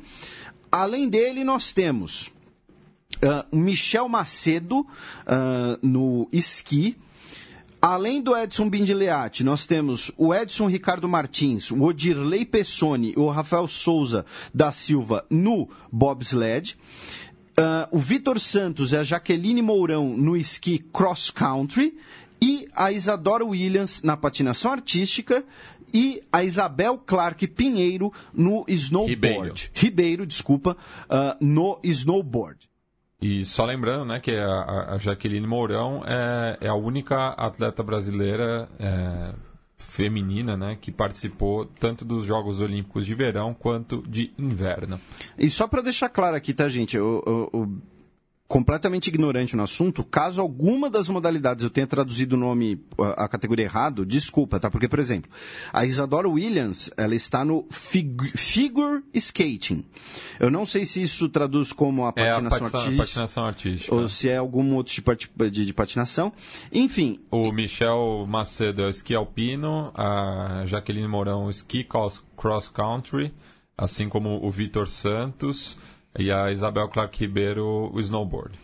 E aí, passando pela competição, uh, pela seleção coreana do, do hockey no gelo, feminina, uh, eles tiveram uma autorização especial para que 35 jogadoras façam parte da equipe, porém, apenas 22 vão poder ir para cada jogo e uh, dessas 22, pelo menos três têm que ser norte-coreanas. Tá? Então tem essa pequena diferença. E eu não acredito que você ignorou a participação do senhor Pita Taufatufua, mais conhecido como o besuntado de Tonga. Você que tem tara por ele, mas então explica. Ele, inclusive, foi porta-bandeira de novo. Sim, sim. Ele estava besuntado? Estava besuntado a uma sensação térmica de menos 10 graus. Não, você está me tirando que o maluco estava besuntado. Estava besuntado. Ok. E ele que é, é, disputou né, o, o Taekwondo aqui nos no Jogos do Rio e na, na, no, em na, na, Coreia do Sul, vai disputar o cross country também. Eu acabei de jogar no Google Imagens e, de fato, ele está besuntadão. Todo mundo de, com os agasalhos, aqueles agasalhos de, de né, gigante e tal. E ele lá, com, com a roupa tradicional e besuntadão. É, que homem. Mas, uh, voltando à seleção da Coreia, mas é, mas está aí, né, uma boa participação, é o nosso querido Besuntadão. É. A Coreia do hockey no gelo feminino estará no grupo de Suécia, Suíça e Japão. E repetindo o que está ocorrendo, né, a modalidade que já está ocorrendo, uh, a gente vai passar sempre os resultados do curling aqui. Né? O curling está ocorrendo a competição de duplas mistas, né? depois nós, tem, né, nós temos também a, a de equipes masculina, de equipes feminina, essa aqui é de duplas mistas, as de equipes são quatro integrantes. Uh, estão competindo Canadá, China, Finlândia, Noruega, Estados Unidos, Suíça, Coreia do Sul e atletas olímpicos da Rússia. Nessa a primeira fase é um todos contra todos e aí depois nós temos uh, playoffs, né, o mata-mata com semifinal e os jogos pelas medalhas. Na fase todos contra todos, nesse momento quem está liderando é o Canadá com 3 a 1 no, no seu retrospecto, junto com Noruega, atletas olímpicos da Rússia e Suíça. Os Estados Unidos estão com. Os Estados Unidos e a China estão com 1 a 3 e a Finlândia ainda não ganhou nenhuma partida, tomou quatro pauladas na cabeça. Uh, inclu, né, eu acho, inclusive, que o Tomi Rantamak ele não deveria ter ido para a competição como representante da Finlândia. Eu acho que ele está numa fase uh, decrescente na carreira dele já. Ele não tem mais o vigor físico necessário para a competição e ele acaba prejudicando a Ona Kauste, né, que é sua parceira, que foi bronze uh, no, no europeu de curling em 2012. Uh, por exemplo. Então, eu acho que é, é, muito complicado a participação dele, por isso que a Finlândia está com esse retrospecto tão ruim. Um abraço a todos os nossos ouvintes finlandeses. Deixemos a fria península da Coreia para a ensolarada África do Sul, agora no cheque.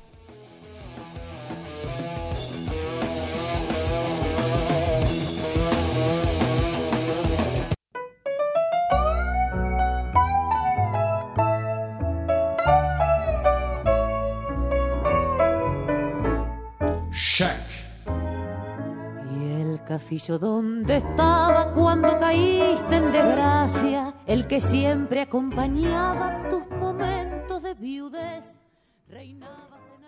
Acusado de corrupção, presidente sul-africano é pressionado para deixar o cargo.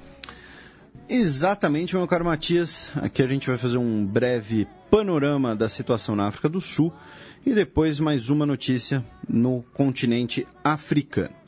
É, uh, nos próximos dias aí, muito provavelmente o, o, noticiário será tomado por enxurradas de notícias sobre a África do Sul, já que a África do Sul é uma das principais economias africanas. É um país que tem relações uh, relativamente próximas com o Brasil, né, um país que faz parte dos BRICS, porque o S né, de África do Sul, porque está em é, inglês. Porque está em inglês. E se você não pegou a referência, jogue no Google. É. Mas não vamos aqui denunciar ninguém. S de Serra. Mas um, vamos lá, né? Quem preside a África do Sul é o Jacob Zuma. E nossos ouvintes sabem duas coisas. A primeira é de que o Jacob Zuma, uh, o que a gente chama de tentativa de impeachment, ele chama de quinta-feira à tarde. né, porque ele sofre uma vez por mês Porém, como seu partido tem a maioria do parlamento, acaba não passando. A outra é de que em dezembro de 2017, uh, o Congresso Nacional Africano, que o partido é, dele. O que é o partido dele, o partido do Mandela, o partido é. que governa a África do Sul desde 94. Uh, que é um partido que antes era um grupo militante de resistência contra a ditadura do apartheid, e, e, aí vocês vão falar, ah, você usou o termo de, de grupo de resistência. Porque era uma ditadura, gente, tá? É, é, muito simples. Assim, é, é, era uma ditadura porque os negros não podiam circular. É, é, é assim, basicamente. Assim, Montesquieu já disse, há 300 anos atrás, que um governo tirânico não deve ser respeitado por seus uh, uh, supostos, acho que, não lembro o termo que ele usa, acho que é súdito, sei lá. E apartheid vem do africaner separação. Se você quiser saber mais sobre o regime, ouça o Fronteiras Invisíveis do Futebol sobre a África do Sul. E, pois bem, o Congresso Nacional Africano escolheu um novo presidente do partido, o Cyril Ramaphosa. E o, o não é normal, né, em regimes parlamentaristas, uh, o, o líder do partido não ser o líder do governo. Então já era um sinal né, de, de que algo estaria para ocorrer. Pois bem, o Jacob Zuma, ele está no poder desde 2009. Lá na África do Sul, os mandatos são de cinco anos, com direito a uma reeleição. O Jacob Zuma, ele é pressionado por dois motivos. O primeiro deles, que é o mais midiático, digamos assim, mais midiático no sentido de que chama mais atenção, é a questão da corrupção. Né? Ele teria usado dinheiro uh, público para reformar a sua própria casa. A sua própria casa, quando eu digo a sua própria casa, eu estou sendo gentil em chamar de casa, tá? É um bagulho que o Collor vai querer contratar o arquiteto, né, lá para a casa da Dinda, alguma coisa assim. Depois, inclusive, ele reembolsou o erário com o dinheiro da reforma. Foi, foi uma pizza sensacional, porque ele assumiu a culpa, né, ao fazer isso. Né, a casa dele tem anfiteatro, tem, tem área de gado e tudo mais. Ele também teria relações muito próximas com Uh, empresas privadas do país, que uh, lá eles usam o termo captura do Estado, né, que as empresas uh, estarão recebendo ali benesses e obras e tudo mais. não é a Odebrecht, tá? Não é a Odebrecht. Gostaríamos de deixar isso muito claro, né, pois a Odebrecht não está envolvida. Ah, até, a gente, até onde a gente sabe. Uh, no caso dele, o envolvimento dele é com uma família uh, rica, de origem indiana, sul-africana, os Gupta. Né? Lembrando que tem muitos indianos na África do Sul, até por conta do, do, do Império Britânico. Né? O, o Gandhi estudou, na, morou na África do Sul. Esse é o primeiro elemento. Agora, por que eu disse que ele é um pouco um elemento um pouco midiático?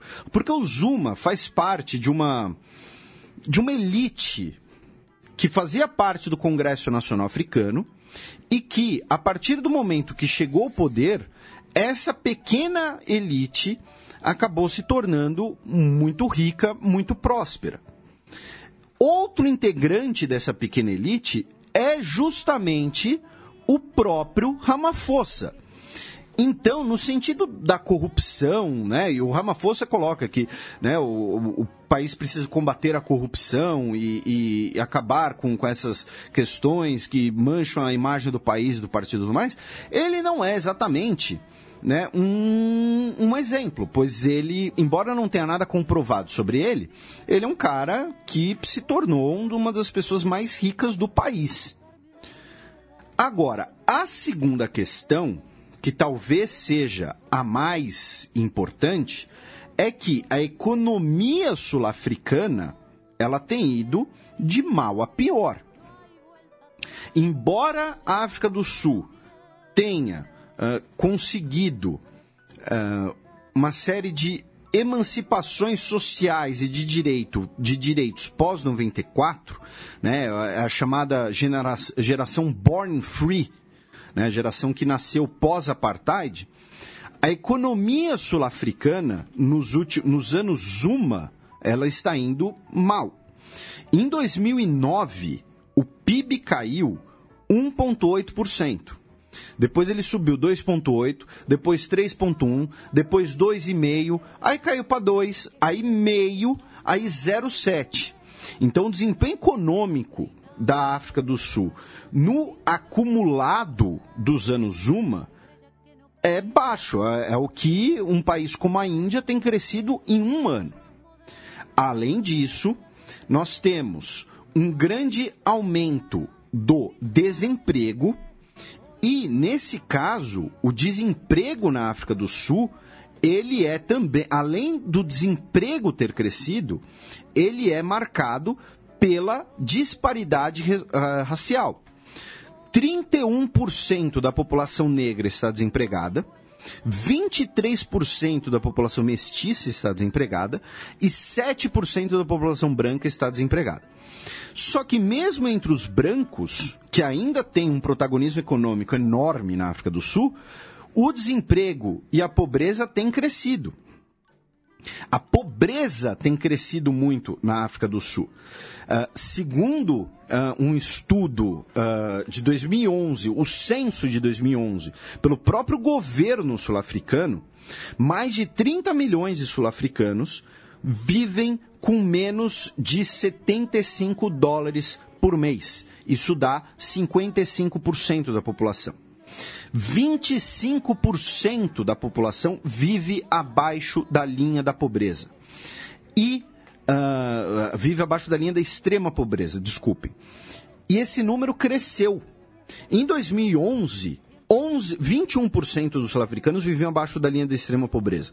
Em 2015, esse número foi para 25%. Então, você tem um aumento da pobreza, do desemprego, um baixo desempenho econômico, e isso tudo é transcrito, digamos assim, é visível na queda da renda per capita sul-africana. Em 2012, a renda per capita da África do Sul Lembrando que a África do Sul já é um país bastante desigual, tá? A renda per capita não é exatamente o melhor parâmetro, mas era de 7.620 dólares. 2012. 2016 foi para 5.490. Níveis pré-2009, de quando o Zuma sumiu, que era de 5.800. Então, o desempenho econômico da África do Sul nos anos Zuma, ela está extremamente complicada. Como um, uma outra, um outro demonstrativo dessa disparidade racial na África do Sul, que aqui não está diretamente relacionado ao desempenho econômico, né, mas um estudo uh, com 692.704 pessoas pela Analítico, isso foi publicado no site Business Tech, uh, sobre a população, sobre a média salarial na África do Sul. Um homem branco, uh, uh, bem instruído, na África do Sul, recebe em média, no mês, 30.400 rands. Já um homem negro instruído recebe em média 9.244. Um homem branco sem instrução recebe cerca de 21.700. Já um homem negro sem instrução recebe cerca de 3.612 rands. Então é, é, um, é um fenômeno bastante visível né, essa disparidade racial da renda na África do Sul, seja na média, seja no ponto mais alto, seja no ponto mais baixo. Para vocês terem uma ideia, o, uh, o homem branco profissional no, no piso, né, na, na, na na, na, parte baixa da, da média da, da, da pesquisa, recebe 14.495 rands por mês. Um homem branco bem instruído. Isso é mais do que a média do homem negro instruído. Então, essa disparidade de riqueza, aumento da pobreza, do desemprego e um baixo, é, um baixo, um baixo desempenho econômico, especialmente no período Zuma, que são os fatores principais para a gente ter protestos contra o governo Zuma, para a gente ter esses movimentos que pedem por uma mudança no comando do país e que criou, inclusive, uma dissidência no, no, no Congresso Nacional Africano o Economic Freedom Fighters, que seria guerrilheiros econômicos. É. E, e, não é a primeira dissidência do, do Congresso Nacional Africano, né? Essa é apenas a mais recente.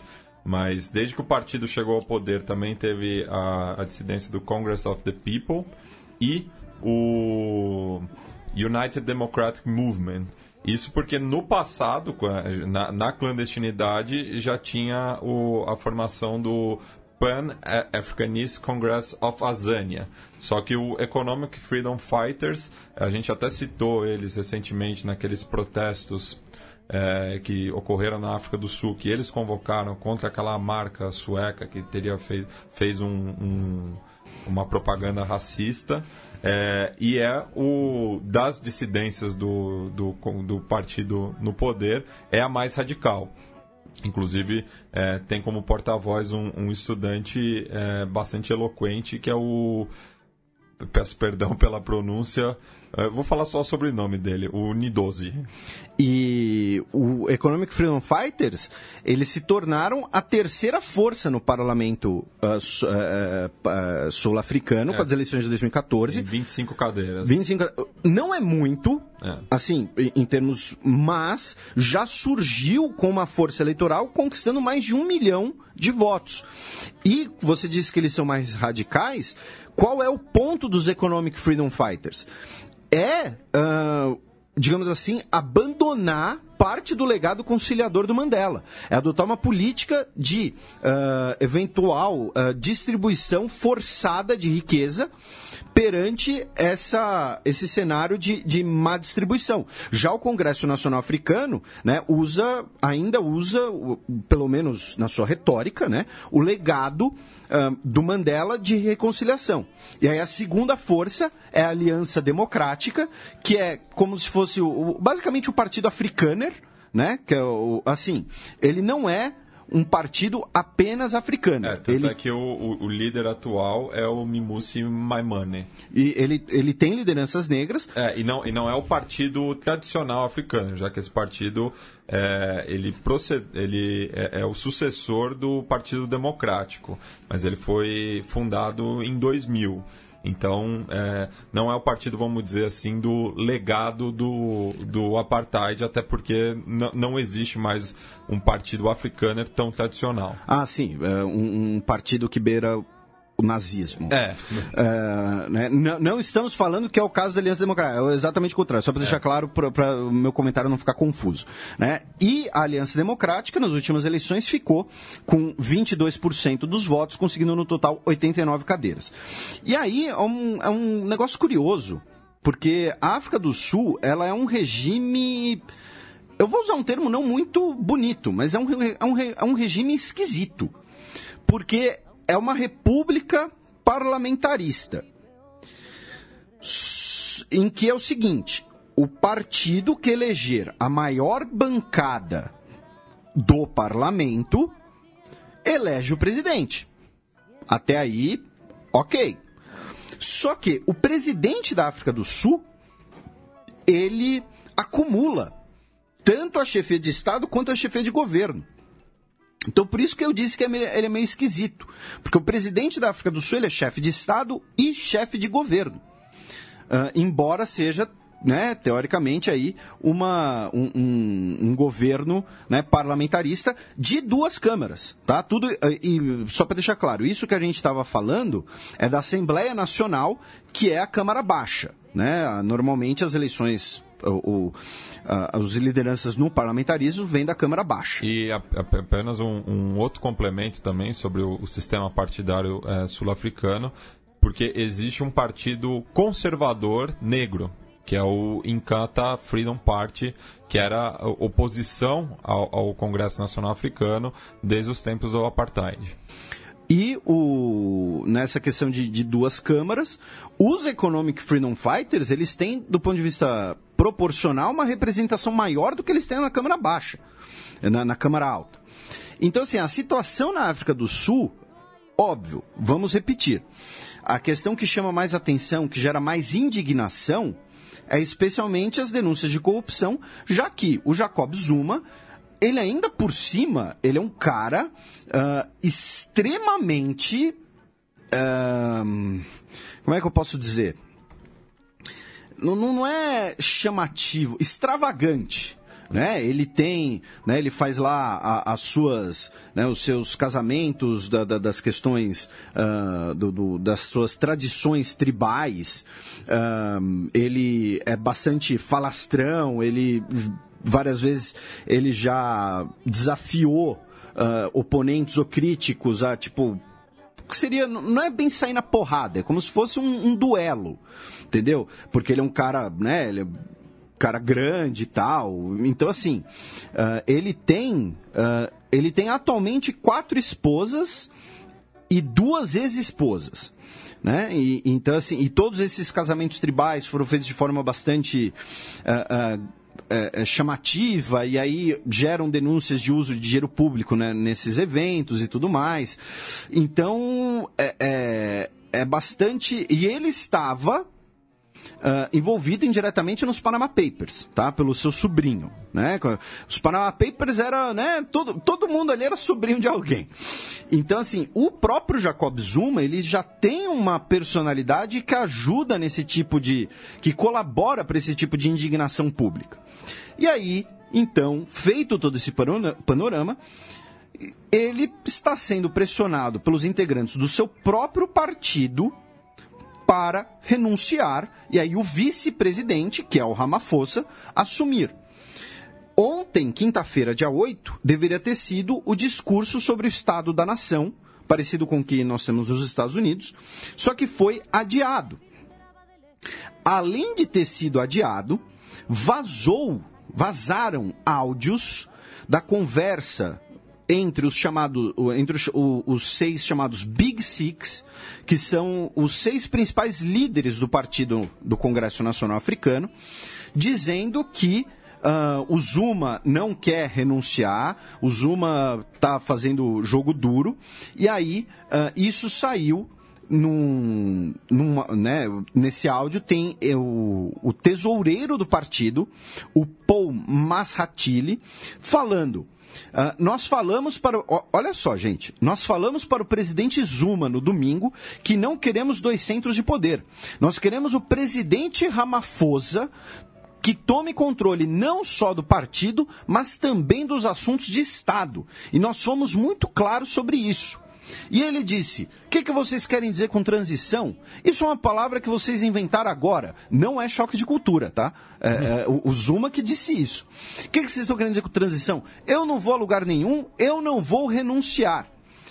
E aí, o Ramaphosa se encontrou tete a tete, só os dois, para negociar, e o Zuma teria feito teria feito, segundo o Times sul-africano, uma lista de condições para deixar o cargo.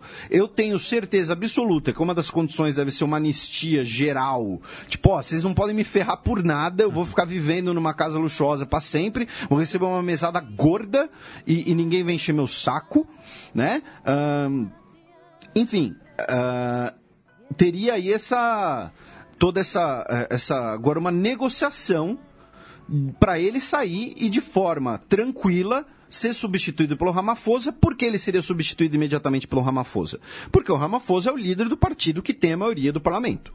Né? Seria a, o, o, a manutenção do parlamentarismo. Né? E isso certamente afetaria as novas, as próximas eleições que vão ocorrer ano que vem, uh, em 2019 e que muito provavelmente né, aí o, o, Congresso Nacional Africano já pode ter alguns problemas perante essa crescente oposição. E como você disse, o candidato da Aliança Democrática para o ano que vem vai ser o Mimusi Maimami, Maimani, ou seja, um candidato negro no segundo maior partido do país, além dos Economic Freedom Fighters. Então a situação na África do Sul nos próximos dias, muito provavelmente, vai desembocar aí nessa, nessa negociação para a renúncia do Zuma. Uh, pelo que eu li, ele não tem braço, ele não tem músculo para para teimar, digamos assim, para querer ficar no, no cargo a, a qualquer custo, digamos assim. Agora, o que vai ser interessante é uh, o desdobramento, e não apenas o desdobramento, mas as relações internacionais a isso. Por quê? Porque, novamente, assim como a gente falou várias vezes na questão do Zimbábue, a África do Sul é um país de economia importante e não apenas de economia importante, uma economia grande, mas é um grande fornecedor de matérias-primas para outros países como a China. Né? Então, uh, por mais que a economia africana ela esteja mal, e ela tem boa parte dessa economia, ela é inclusive estatal, ou seja, vamos supor aqui, tá? Vamos apenas supor. Se isso acontecer daqui a uns dois anos, a gente lembra dessa suposição que esse novo governo estatize essas várias empresas estatais, como a South African Airways, a Transnet, e aí, coincidentemente, são empresas chinesas que compram. Né? Então, tem algumas questões interessantes. Outra questão interessante em relação à economia da África do Sul é que a economia da África do Sul ela tem um estado de, de welfare bem estabelecido, tanto que a economia informal sul-africana é bem pequena bastante pequena. Então, é uma é outro setor que pode ser interessante para a presença de investimentos estrangeiros e aí um crescimento, uh, uma, uma, retomada de crescimento econômico. Então, uh, são aqui algumas. Uh, algumas questões bastante interessantes para a gente ficar de olho na África do Sul. E claro, a África do Sul é rica em ouro, em diamantes, enfim, tudo que, que, é, que é minério você tem na África do Sul em grande quantidade. Então, nos próximos dias aí, talvez o o, o, os grandes jornais, né, tudo mais, sejam tomadas aí por essa onda sobre uh, a África do Sul, e aí vocês já estarão sabendo uh, bastante coisa do que se trata. Uh, apenas aqui, olha só, a quantidade, deixa eu, 19% do ouro mundial está na África do Sul. Tá? Do, do ouro do mundo inteiro está na África do Sul. Então, é, é bastante coisa. Tá? E o, é o terceiro maior exportador de carvão mineral do mundo. Então, a, as questões internacionais, essa mudança de comando na África do Sul, talvez sejam mais interessantes para acompanhar nos próximos dias, mas vocês já estarão na frente de todo mundo, porque vocês ouviram sobre a África do Sul no Carnaval. E só fazendo mais um esclarecimento sobre a história partidária da África do Sul, o partido oficial do, do regime do apartheid era o National Party of South Africa, foi fundado em 1914 e dissolvido em 97, é, apenas dois anos mais é, jovem do que o, o, Congresso Nacional Africano. E ainda na África do Sul, nós temos uma situação calamitosa na cidade do Cabo, que vive uma situação de seca extrema já tem três anos, e o governo da cidade do Cabo disse que no dia 12 de abril, caso nada uh, seja feito, a cidade vai declarar seca total. Não vai ter água né, uh, uh, disponível. Uh, e aí teria questão de, de secas, também má gestão da, da rede de água da cidade e também uh, algumas questões. A cidade do Cabo seria aí, eu estou dizendo seria porque eu não sei exatamente, não, não, não tenho, não sou uma autoridade, digamos assim, nesse sentido. Mas seria aí uma das primeiras grandes vítimas uh, do uh, das mudanças climáticas, já que uh, essas secas seriam consequência das mudanças climáticas. E ainda na África, uh, nossos ouvintes ano passado aprenderam bastante sobre a Gâmbia, né, que elegeu o Adama Barrow uh, depois né, de, de um, uma queda de braço interna. E essa semana a Gâmbia retornou a Commonwealth, já que o país tinha saído sobre o governo do Yahya Jammeh, que havia dito que a Commonwealth era uma extensão do colonialismo. Então é a Gâmbia essa semana retornou ao Commonwealth. Passemos agora para a coluna da professora Vivian Almeida, no qual ela tratará da medição do PIB. Y el olvido del ayer.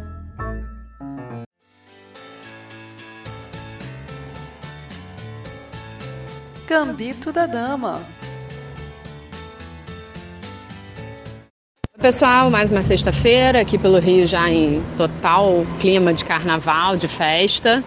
É, hoje a coluna, na verdade, é em sequência um pouco da, da saga Davos e saga não, né, da Conferência Davos, é, é, incluindo uma discussão que acho que desde que foi é, é, caracterizado pela primeira vez, delimitado pela primeira vez lá no século XVII, já trouxe discussões que é se a, a boa medida para a riqueza de um país é definitivamente o PIB. O PIB ele, ele é conceitualmente simples, na verdade você vai somar e é, tirar aí o consumo intermediário de tudo que é produzido num país num determinado ano. E, e a própria simplicidade conceitual o torna é, ainda mais atrativo, além de ser o reflexo da produção de, de riqueza no país. Bom, é, além disso, você tem, você tem a, a, questão de que é comparável, né? Você consegue comparar uma evolução no tempo e basicamente é um pouco do que, do que as nações buscam e tentam é, é, evoluir e crescer como é, uma forma de indicativo de que consegue produzir cada vez mais bens e serviços. E além disso, tem a conexão com outros, é, com outros fatores da economia, como, por exemplo, representa em grande medida o consumo agregado, o investimento. Então, a própria, a própria é, o próprio conceito, a própria construção desse indicador faz com que ele seja extremamente atrativo. Bom, mas, obviamente, como você está falando de geração de riqueza, e aí o que você está. É, em geral, o que a gente faz é ver aquela geração de riqueza no ano, comparar com o ano anterior e fazer essa evolução no tempo, é, isso não necessariamente representa o, a, a sua capacidade de distribuir essa riqueza para todos os habitantes daquele determinado território ao qual foi delimitada é, é, foi delimitado o cálculo do PIB, a aferição do PIB. Bom, e aí é, juntando a, a, agenda de Davos da primeira coluna e, e, essa agenda e a agenda da semana passada dos desafios, o que eu trago hoje é uma tentativa, é, uma, é um reflexo de que essa é uma preocupação constante em que em alguns momentos ela surge de modo mais ou menos intenso. Então, é, desde, de, desde as discussões de Schultz, de Amartya Sen, que a gente tem é, o debate se de fato o PIB é um bom indicador, e aí vem toda a construção do IDH, a utilização do IDH como um reflexo muito mais do bem-estar do que efetivamente da geração de riqueza, porque aí em termos de bem-estar você consegue participar da produção daquele país, coisa que o PIB não capta, não se propõe a captar isso. E, bom, mas ainda assim o IDH também é cheio de críticas. É, Costuma-se dizer que o IDH é, é, é, é um monte de coisa boa que não necessariamente dá um indicador bom. Mas é o que tem, né? é o que se usa, e aí, na verdade, você tem algumas variações. Então, vira e mexe, sabe, publicação de DH municipal aqui no Brasil, ou então IDH considerando gênero, ou então tira renda, vê se você tem acesso a bens e serviços. É, e de novo um reflexo de como a sociedade ela, ela está em termos de bem-estar e como que parte dessa e como essa sociedade é, se apropria da geração de riqueza daquele determinado país. Ainda assim, é, não está que, não estou querendo dizer que o IDH é um reflexo de como é distribuído efetivamente, né? Em geral, a gente mede isso pelos indicadores de desigualdade. O Gini é o mais utilizado deles, mas dá uma boa proxy sobre o bem-estar no, na, na, preocupação de você pensar nisso, nas contribuições que todos esses autores foram fazendo, é, de, de entender que, que o PIB não, é, não, não exaure em termos de bem-estar, que você precisa ter um indicador um pouco mais fidedigno às condições de vida da população. Associado a uma preocupação de um crescimento no populismo, e todas aquelas todo aquele papo sobre as dicotomias e muito para um lado e muito para o outro também em Davos foi lançado ou foi discutido o indicador de desenvolvimento inclusivo e aí com uma preocupação essencial de medir como que a população se apropria desse crescimento. Então, você tem crescimento econômico associado à inclusão. É, Óbvio que tem várias críticas, óbvio que, por exemplo, uma das críticas a esse indicador é que ele pega 11 variáveis divididas em três eixos, é, e aí muitos pesquisadores criticam a ponderação desses pesos, mas ainda assim é um bom, é um bom sinal de que a gente pensa sobre isso, porque se você está no mundo que você se preocupa com o seu crescimento, com a geração do crescimento, é, mas também com o aumento da desigualdade, quando você consegue medir, é aquela frasezinha famosa de política políticas públicas. O que não se mede não se melhora. Quando você começa, consegue medir, ainda que não da melhor maneira possível, da mais eficiente possível, pelo menos você está dando um indicativo de, da situação do país. O Brasil, por exemplo, é, é, ocupa, salvo engano, a 37 posição em 74 países é, o que obviamente não o coloca muito bem, é, mas, mas enfim, talvez melhor do que se você pegasse outros indicadores a despeito da imensa desigualdade. É, isso ainda é novo, por exemplo, o Senado aqui no Brasil está tá dividido sobre se usa ou não. Como, como, como se dividiu a, a utilização do IDH, a utilização de outros indicadores para você medir é, o, o, nível de bem-estar dos indivíduos. Mas eu destaco, eu continuo destacando aqui que é, é, uma, boa, é uma boa indicação de que a gente está preocupado com isso, de que a inclusão ela não é um assunto, sei lá, de pesquisador chato que não quer medir PIB. É, é que é de fato, você de fato você precisa considerar que a apropriação da população por essa riqueza gerada é sim uma sinalização importante, é sim algo que a gente precisa se preocupar com isso.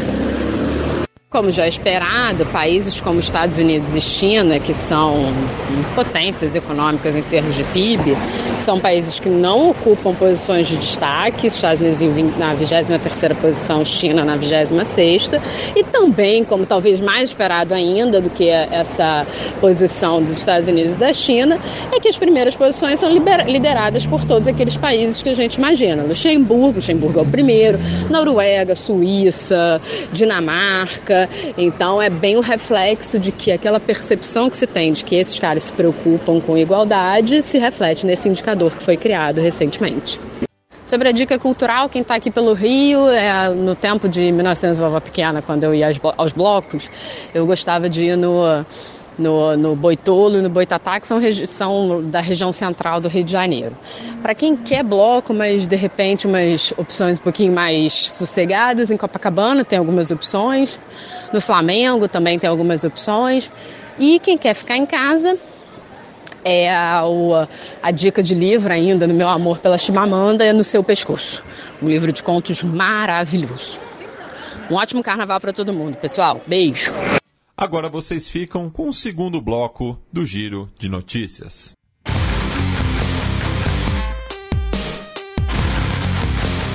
Giro de Notícias. Notícia da última segunda-feira, dia 5 de fevereiro. Erdogan discute Jerusalém em encontro com o Papa no Vaticano. O Erdogan esteve Uh, no Vaticano. Prim a primeira vez que um presidente turco visitou a Santa Sé em 59 anos.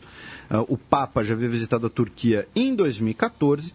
Teve diversos protestos né, ah, de, uh, especialmente de curdos e simpatizantes da causa curda, e eles conversaram privadamente por cerca de 50 minutos. A nota do Vaticano uh, disse que as conversas incluíram temas como status de Jerusalém, destacando a necessidade de promover a paz e a estabilidade na região por meio do diálogo e da negociação, com respeito aos direitos humanos e à lei internacional. Lembrando que o Papa Francisco se opôs à decisão dos, do Donald Trump de declarar Jerusalém como a capital de Israel, e o Erdogan é o talvez o um dos principais líderes, se não o principal líder uh, do mundo muçulmano contra essa decisão. Inclusive, nós tivemos aquela conferência extraordinária uh, do Conselho de Cooperação Islâmica uh, na Turquia. o Papa deu lá um, um, um, presente para o Erdogan e tudo mais, é um, é um, um anjo da paz e, e, tudo mais. E, ainda em relação à Turquia, só, só um, complemento, Felipe. De acordo com o, a organização Zenit, a Turquia é, tem 53 mil católicos, o que representa 0,7% da população, é, e ao todo são 54 paróquias e 13 centros pastorais, assim como 23 escolas, 3 hospitais, 2 ambulatórios. E ainda em relação à Turquia e números da Turquia, uma corte turca sentenciou na quarta-feira 64 militares à prisão perpétua por envolvimento na tentativa fracassada do golpe, ou autogolpe, ou pseudogolpe, ou autogolpe no golpe, ou golpe no autogolpe. uh, enfim, em 2016, né, fizemos aquele programa enorme né, sobre, sobre o tema na época. E as autoridades turcas afirmaram ter cumprido os requisitos da União Europeia para garantir a dispensa de visto para livre entrada e circulação de cidadãos turcos no bloco. O que isso quer dizer? Né? Quer dizer que é o seguinte: que eles queriam ter mandado esses 64 militares para a forca. Mas como a Turquia, né, a, a União Europeia, disse que não, né, não reconhece a pena de morte, então uh, virou pena perpétua. E aí, o Ibrahim Kalin, porta-voz da presidência, afirmou que a Turquia cumpriu todos os 72 requisitos impostos e que a documentação foi entregue a autoridades europeias antes da cúpula Turquia-União Europeia, que vai acontecer no dia 26 de março em Varna, na Bulgária. A Turquia espera que essa isenção de visto seja implementada em 2018, porém, eu tenho, eu tenho um feeling que vai rolar aquela empurradinha com a barriga. Notícia do último dia 7 de fevereiro. Macron rejeita cobranças pelo idioma corso. O Macron esteve na Córcega essa semana. Foi a sua primeira visita à ilha desde sua eleição. Lembrando que a Córcega é parte da República Francesa. Ele rejeitou que. Uh, o idioma corso seja reconhecido como um idioma oficial.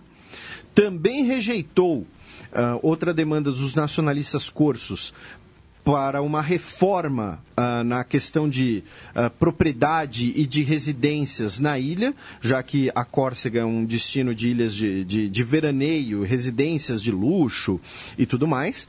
Uh, quem quiser entender um pouquinho mais sobre isso, a gente tem um Fronteiras Invisíveis sobre a Córcega.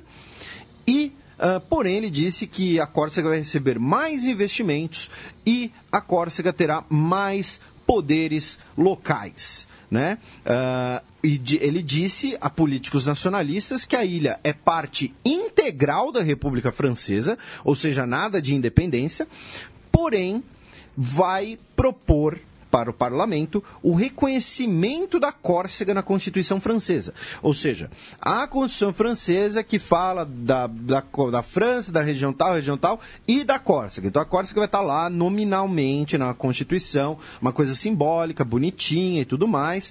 Uh, enfim, e lembrando que a Córcega ela já tem, comparado com outras autoridades outras regiões francesas, bastante autonomia, porém ela uh, também é uma das regiões mais pobres da França.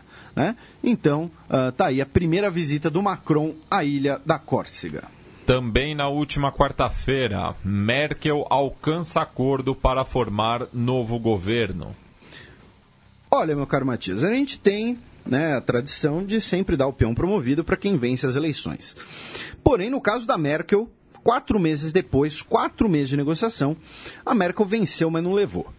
A, a, é. a, o resultado é esse, porque a Merkel teve que retomar a chamada grande coalizão, a negociação entre o Partido Democrata Cristão e o Partido Social Democrata, anunciaram né, uh, o, o sucesso desse acordo.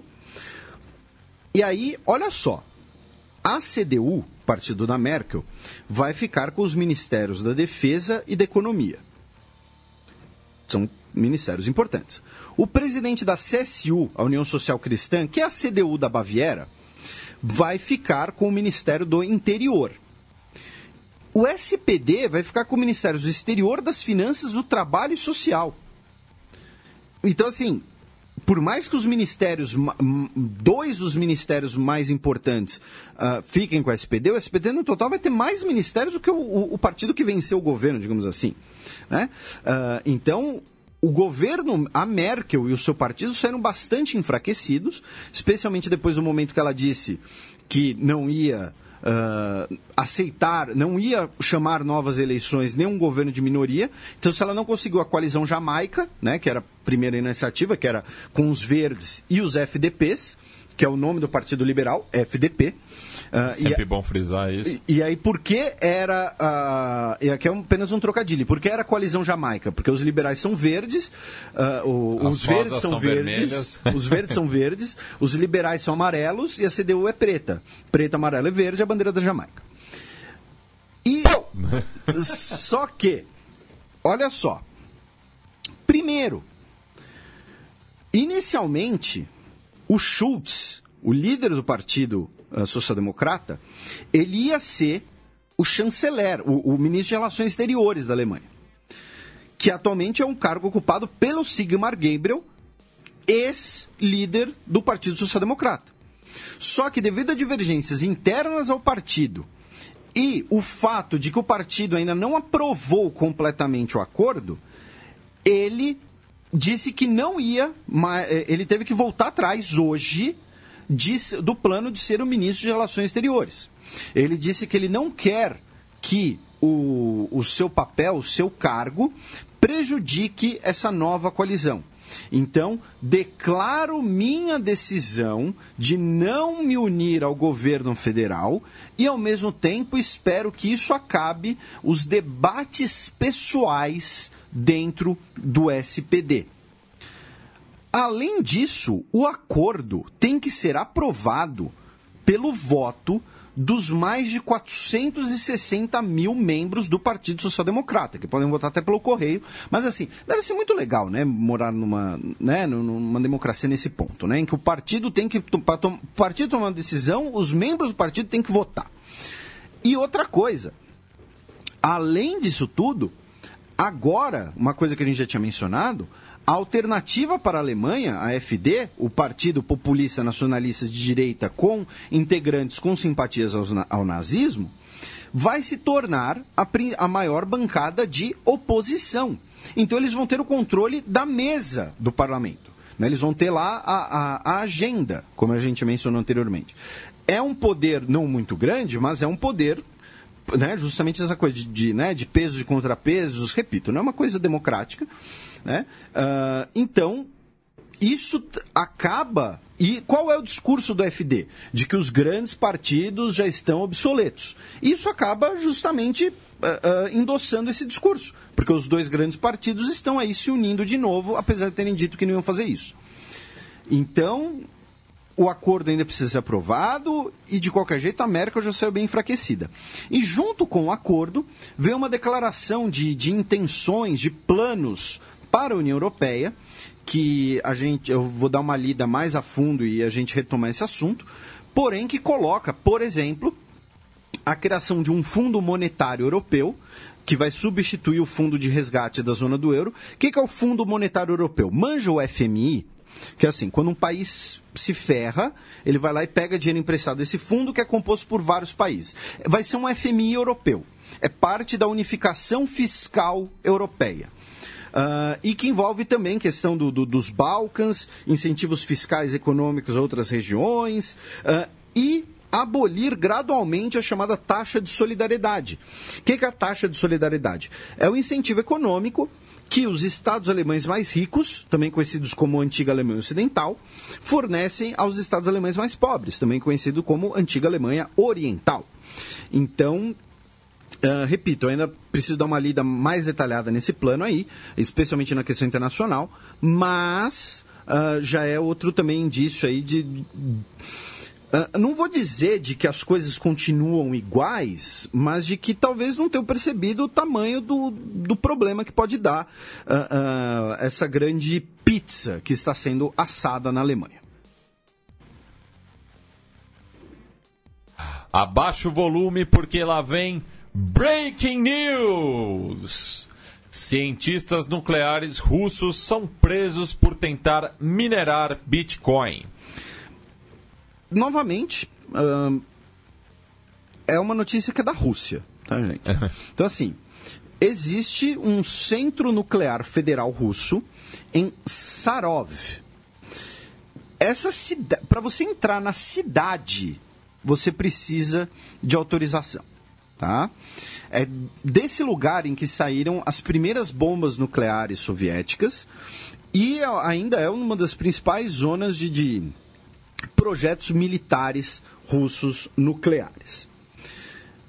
E aí, esse grande centro nuclear, que, repito, é uma cidade que você não pode. Você não pode entrar porque quero visitar. Não. Tem que ter autorização. É, o que, que você veio fazer aqui? Porque assim, eh, eh, lá, sei lá, o chão deve ser radioativo. É a Chernobyl que deu certo.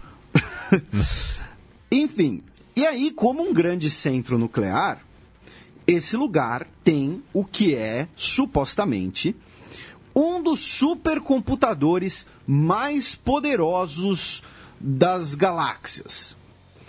Ele tem a capacidade de um petaflop. Ele faz um trilhão de cálculos por segundo. Eu, eu não consigo nem imaginar isso. Então, e aí o que acontece? Até por razões de segurança, você não conecta o seu supercomputador mega poderoso do James Bond na internet. Então você não tem como minerar Bitcoin sem estar na internet. O que é minerar Bitcoin? Quando você usa, você cede a capacidade do seu processador para os cálculos que mantêm o Bitcoin, outros tipos de, eh, de operações, e, e como remuneração, como recompensa, você ganha Bitcoins, né? Você recebe Bitcoins. E aí, nos últimos anos, especialmente no último ano, pela alta do Bitcoin, né, muitas pessoas começaram a comprar ah, computadores mega potentes, fazer verdadeiras usinas de, de mineração de Bitcoin. Vários brasileiros foram fazer isso no Paraguai, porque lá a energia elétrica é bem mais barata e tudo mais. Enfim, aí não se sabe ainda quantos estavam envolvidos. Algum gênio para mostrar que assim, você ser cientista nuclear já não é mais uma credencial né, que, de respeito, talvez. Algum gênio falou: vou conectar esse supercomputador na internet. Vou usar essa supercapacidade para minerar Bitcoin, vou ficar milionário e o melhor, ninguém vai perceber. Obviamente perceberam, e aí o FSB, o Serviço de Segurança Fe- Federal, né, o, é, é uma mistura de FBI com, com CIA, uma das antigas subdivisões da KGB, foi lá e prendeu né, ah, os cientistas que trabalhavam nessa, nesse laboratório de, ah, de fabricar ogivas nucleares. Tá? Eu, eu quero acreditar que pessoas que estão envolvidas com a fabricação de ogivas nucleares são mais inteligentes do que isso, mas pelo jeito não né? E então assim, por mais que a ideia à primeira vista pareça muito fácil, né? Eu ligo o supercomputador na internet, e em um minuto aqui esse troço deve fazer não sei quantos cálculos, pego lá uma graninha e pronto, fechou, me aposento. Mas assim, obviamente, né? Viram que quem ligou esse negócio na internet, né? E aí deu ruim. Então tá aí mais uma notícia vinda da Rússia. O Dimitri foi pro saco, né? É, é, é, vindo do país onde colocam, novamente, ursos são cachorrões, onde colocam ursos na garupa da moto e dão petiscos para ele na boca. Sensacional. Pois é. Felipe, você foi convidado para o aniversário do Neymar, para a festa dele?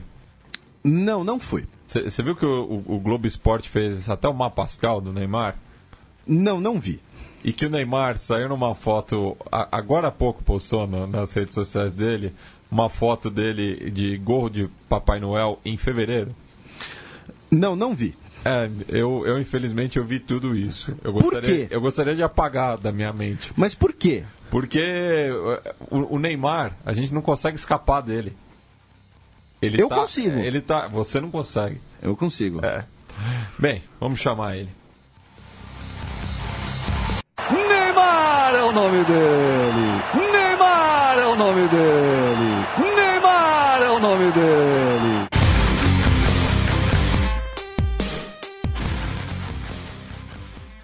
Bem, a gente prometeu no começo do programa que ia ter mais figurão do, do, do, do jornalismo no menino Neymar dessa semana. Então, Felipe, Então, ah, quem mandou ah, esse menino Neymar pra gente? Lembrando, o menino Neymar é uma brincadeira que a gente faz com a imprensa quando eles dão barrigadas em assuntos internacionais, porque todas as editorias hoje estão preocupadas em cobrir a vida do Neymar.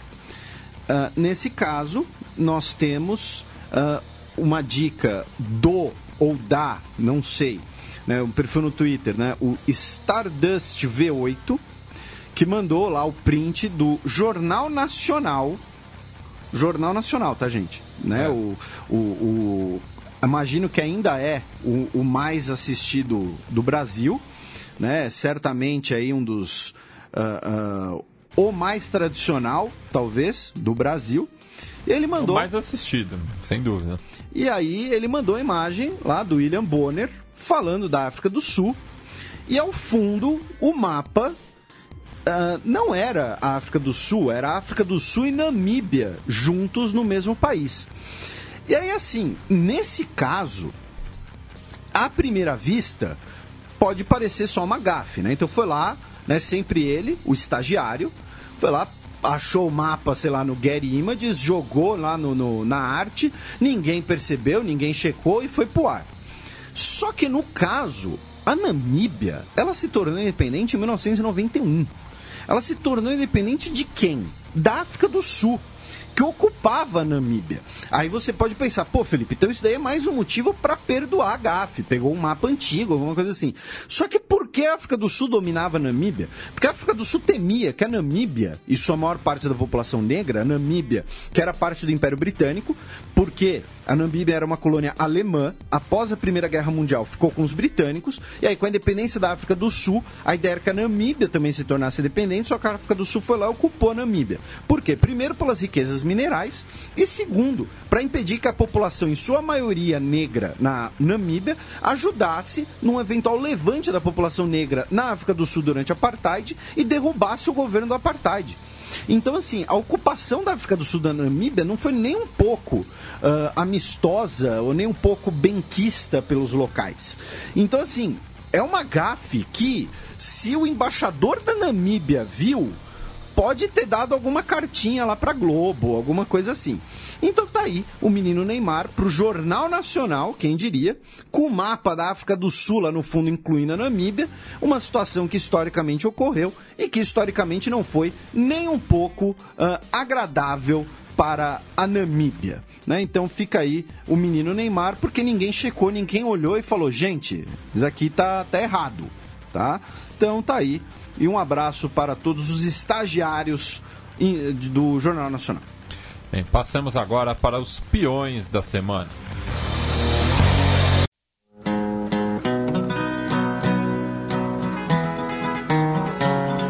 Os peões. A bullet from the back of a bush took Medgar Evers' blood. Felipe, eu, eu, acho que a gente vai ter prim, o primeiro caso aqui de um peão isolado que foi promovido antes. Pois é. Uh, o peão isolado vai para as Bermudas, que se tornou essa semana o primeiro país do mundo, apesar dos protestos do parlamento britânico, já que as Bermudas, né, são. As Bermudas têm autonomia, mas elas são. Né, elas não são nem parte da, da, da Commonwealth, elas são parte uh, do. Elas são um território né, britânico.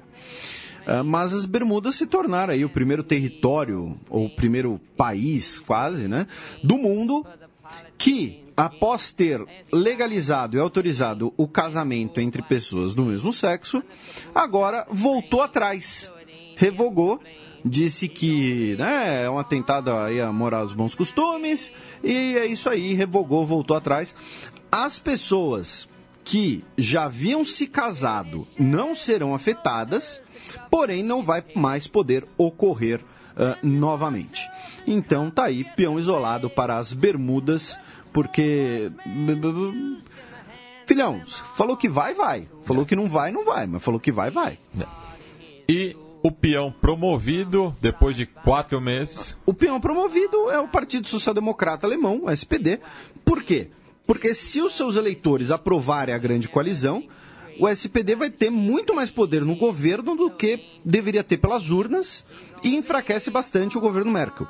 Já se os seus eleitores não aprovarem, muito provavelmente vai forçar uma nova eleição em que o SPD vai talvez conseguir uma maior representação, ou então uma mudança na liderança e uma renovação das suas pautas, dos seus quadros. Em qualquer dos dois cenários, o SPD, o SPD ganha. Ou ele se renova para uma nova eleição, ou ele uh, tem uma participação enorme dentro do atual governo alemão. Passemos agora para as dicas culturais. Like a dog on a chain, he ain't got no name, but it ain't him to blame. DJ Monster. The Almighty. Sétimo selo. Felipe, qual que é a boa para os nossos ouvintes? Matias, a minha dica vai ser o filme Os Deserdados. Uh, eu fico até envergonhado de nunca ter falado desse filme antes, porque eu conheci ele faz pouco tempo. Uh, deve deve ter sido no começo do ano, mais ou menos. Eu aproveitei aqui o gancho que a gente falou da, da África do Sul. Uh, é um filme baseado num livro já da década de, de 50, 60. Uh, tem dois filmes com esse nome, Os Deserdados, ambos baseados na mesma obra. Eu estou recomendando o mais recente, que é da década de 1990, que conta a história de um pastor na África do Sul, negro, e seu filho se envolve em um episódio envolvendo o filho de um, um político, um cara influente branco.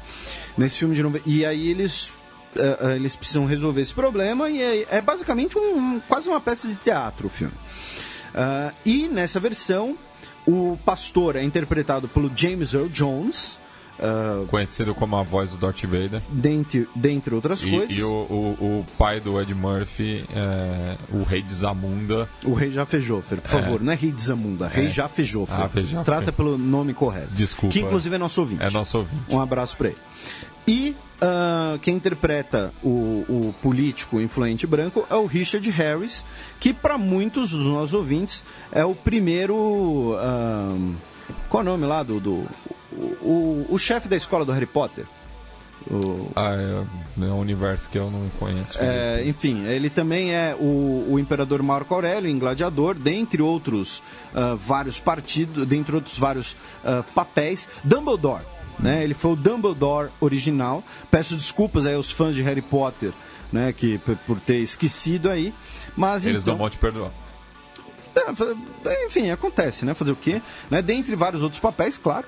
Então, tá aí. A minha dica é o filme Os Deserdados. Bem, e a minha dica, eu fui lembrado pelo site Ludopédio, que é, em esse ano completam-se 80 anos da publicação do Homo Ludens, é, obra-prima do historiador holandês Johan Huizinga, é, e que é um livro fundamental para todos aqueles que estudam a história do esporte e das modalidades lúdicas. Felipe, considerações finais? Como sempre, agradecer todo mundo que nos ouve, que nos tolera, que nos prestigia, que nos divulga né, ah, que sempre né, comenta que o podcast ajuda nos estudos, no vestibular, no trabalho, né, ajuda a manter bem informado sobre política internacional.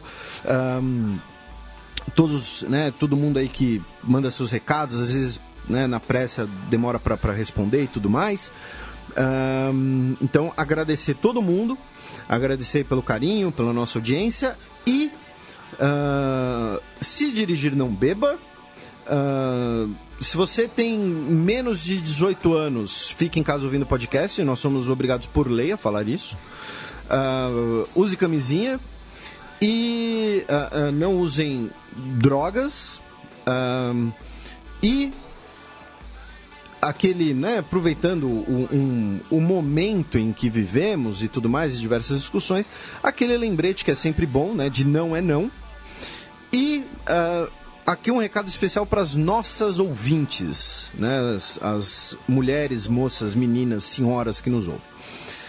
Ao contrário do que é mostrado em vários filmes, é, caso um, um cara, algum babaca, algum cara, alguma coisa assim, comece a te assediar, a insistir, a ter um contato físico não autorizado com você, se você der uma joelhada, um chute nas partes íntimas dele pela frente, não vai ter o mesmo impacto.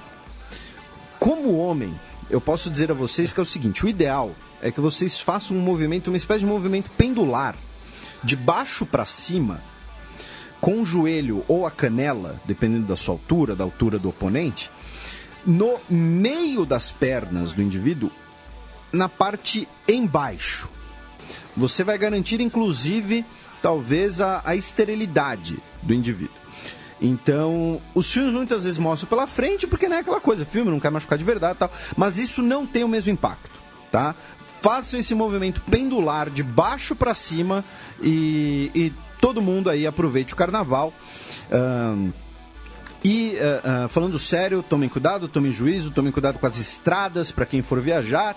E um bom carnaval a todos os nossos ouvintes. Esperamos que curtam bastante. Lembre-se da gente quando curta. Use o xadrez verbal para chegar na, na gata ou no gato entendeu? Uh, né? se, se você falar Gloriosa República de Tuvalu e a pessoa pegar referência para chegar, entendeu? É, é para passar um romance de verão juntos. O, o, o xadrez verbal vai ter bloco, Felipe?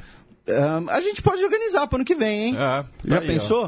Uh, eu, eu, pessoalmente, não vou participar do bloco. a não ser que esteja muito nublado, alguma É. coisa assim, porque. A gente pode fazer um carnaval fora de época. No é uma inverno. bo- boa, boa, boa.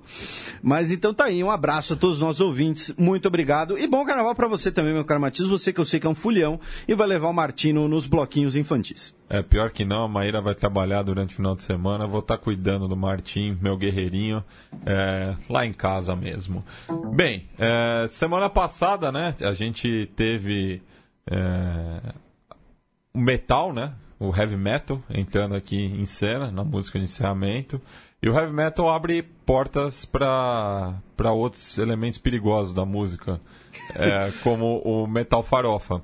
É, Não, é o, ro é, o ro é rock metal farofa. Tanto... é, enfim.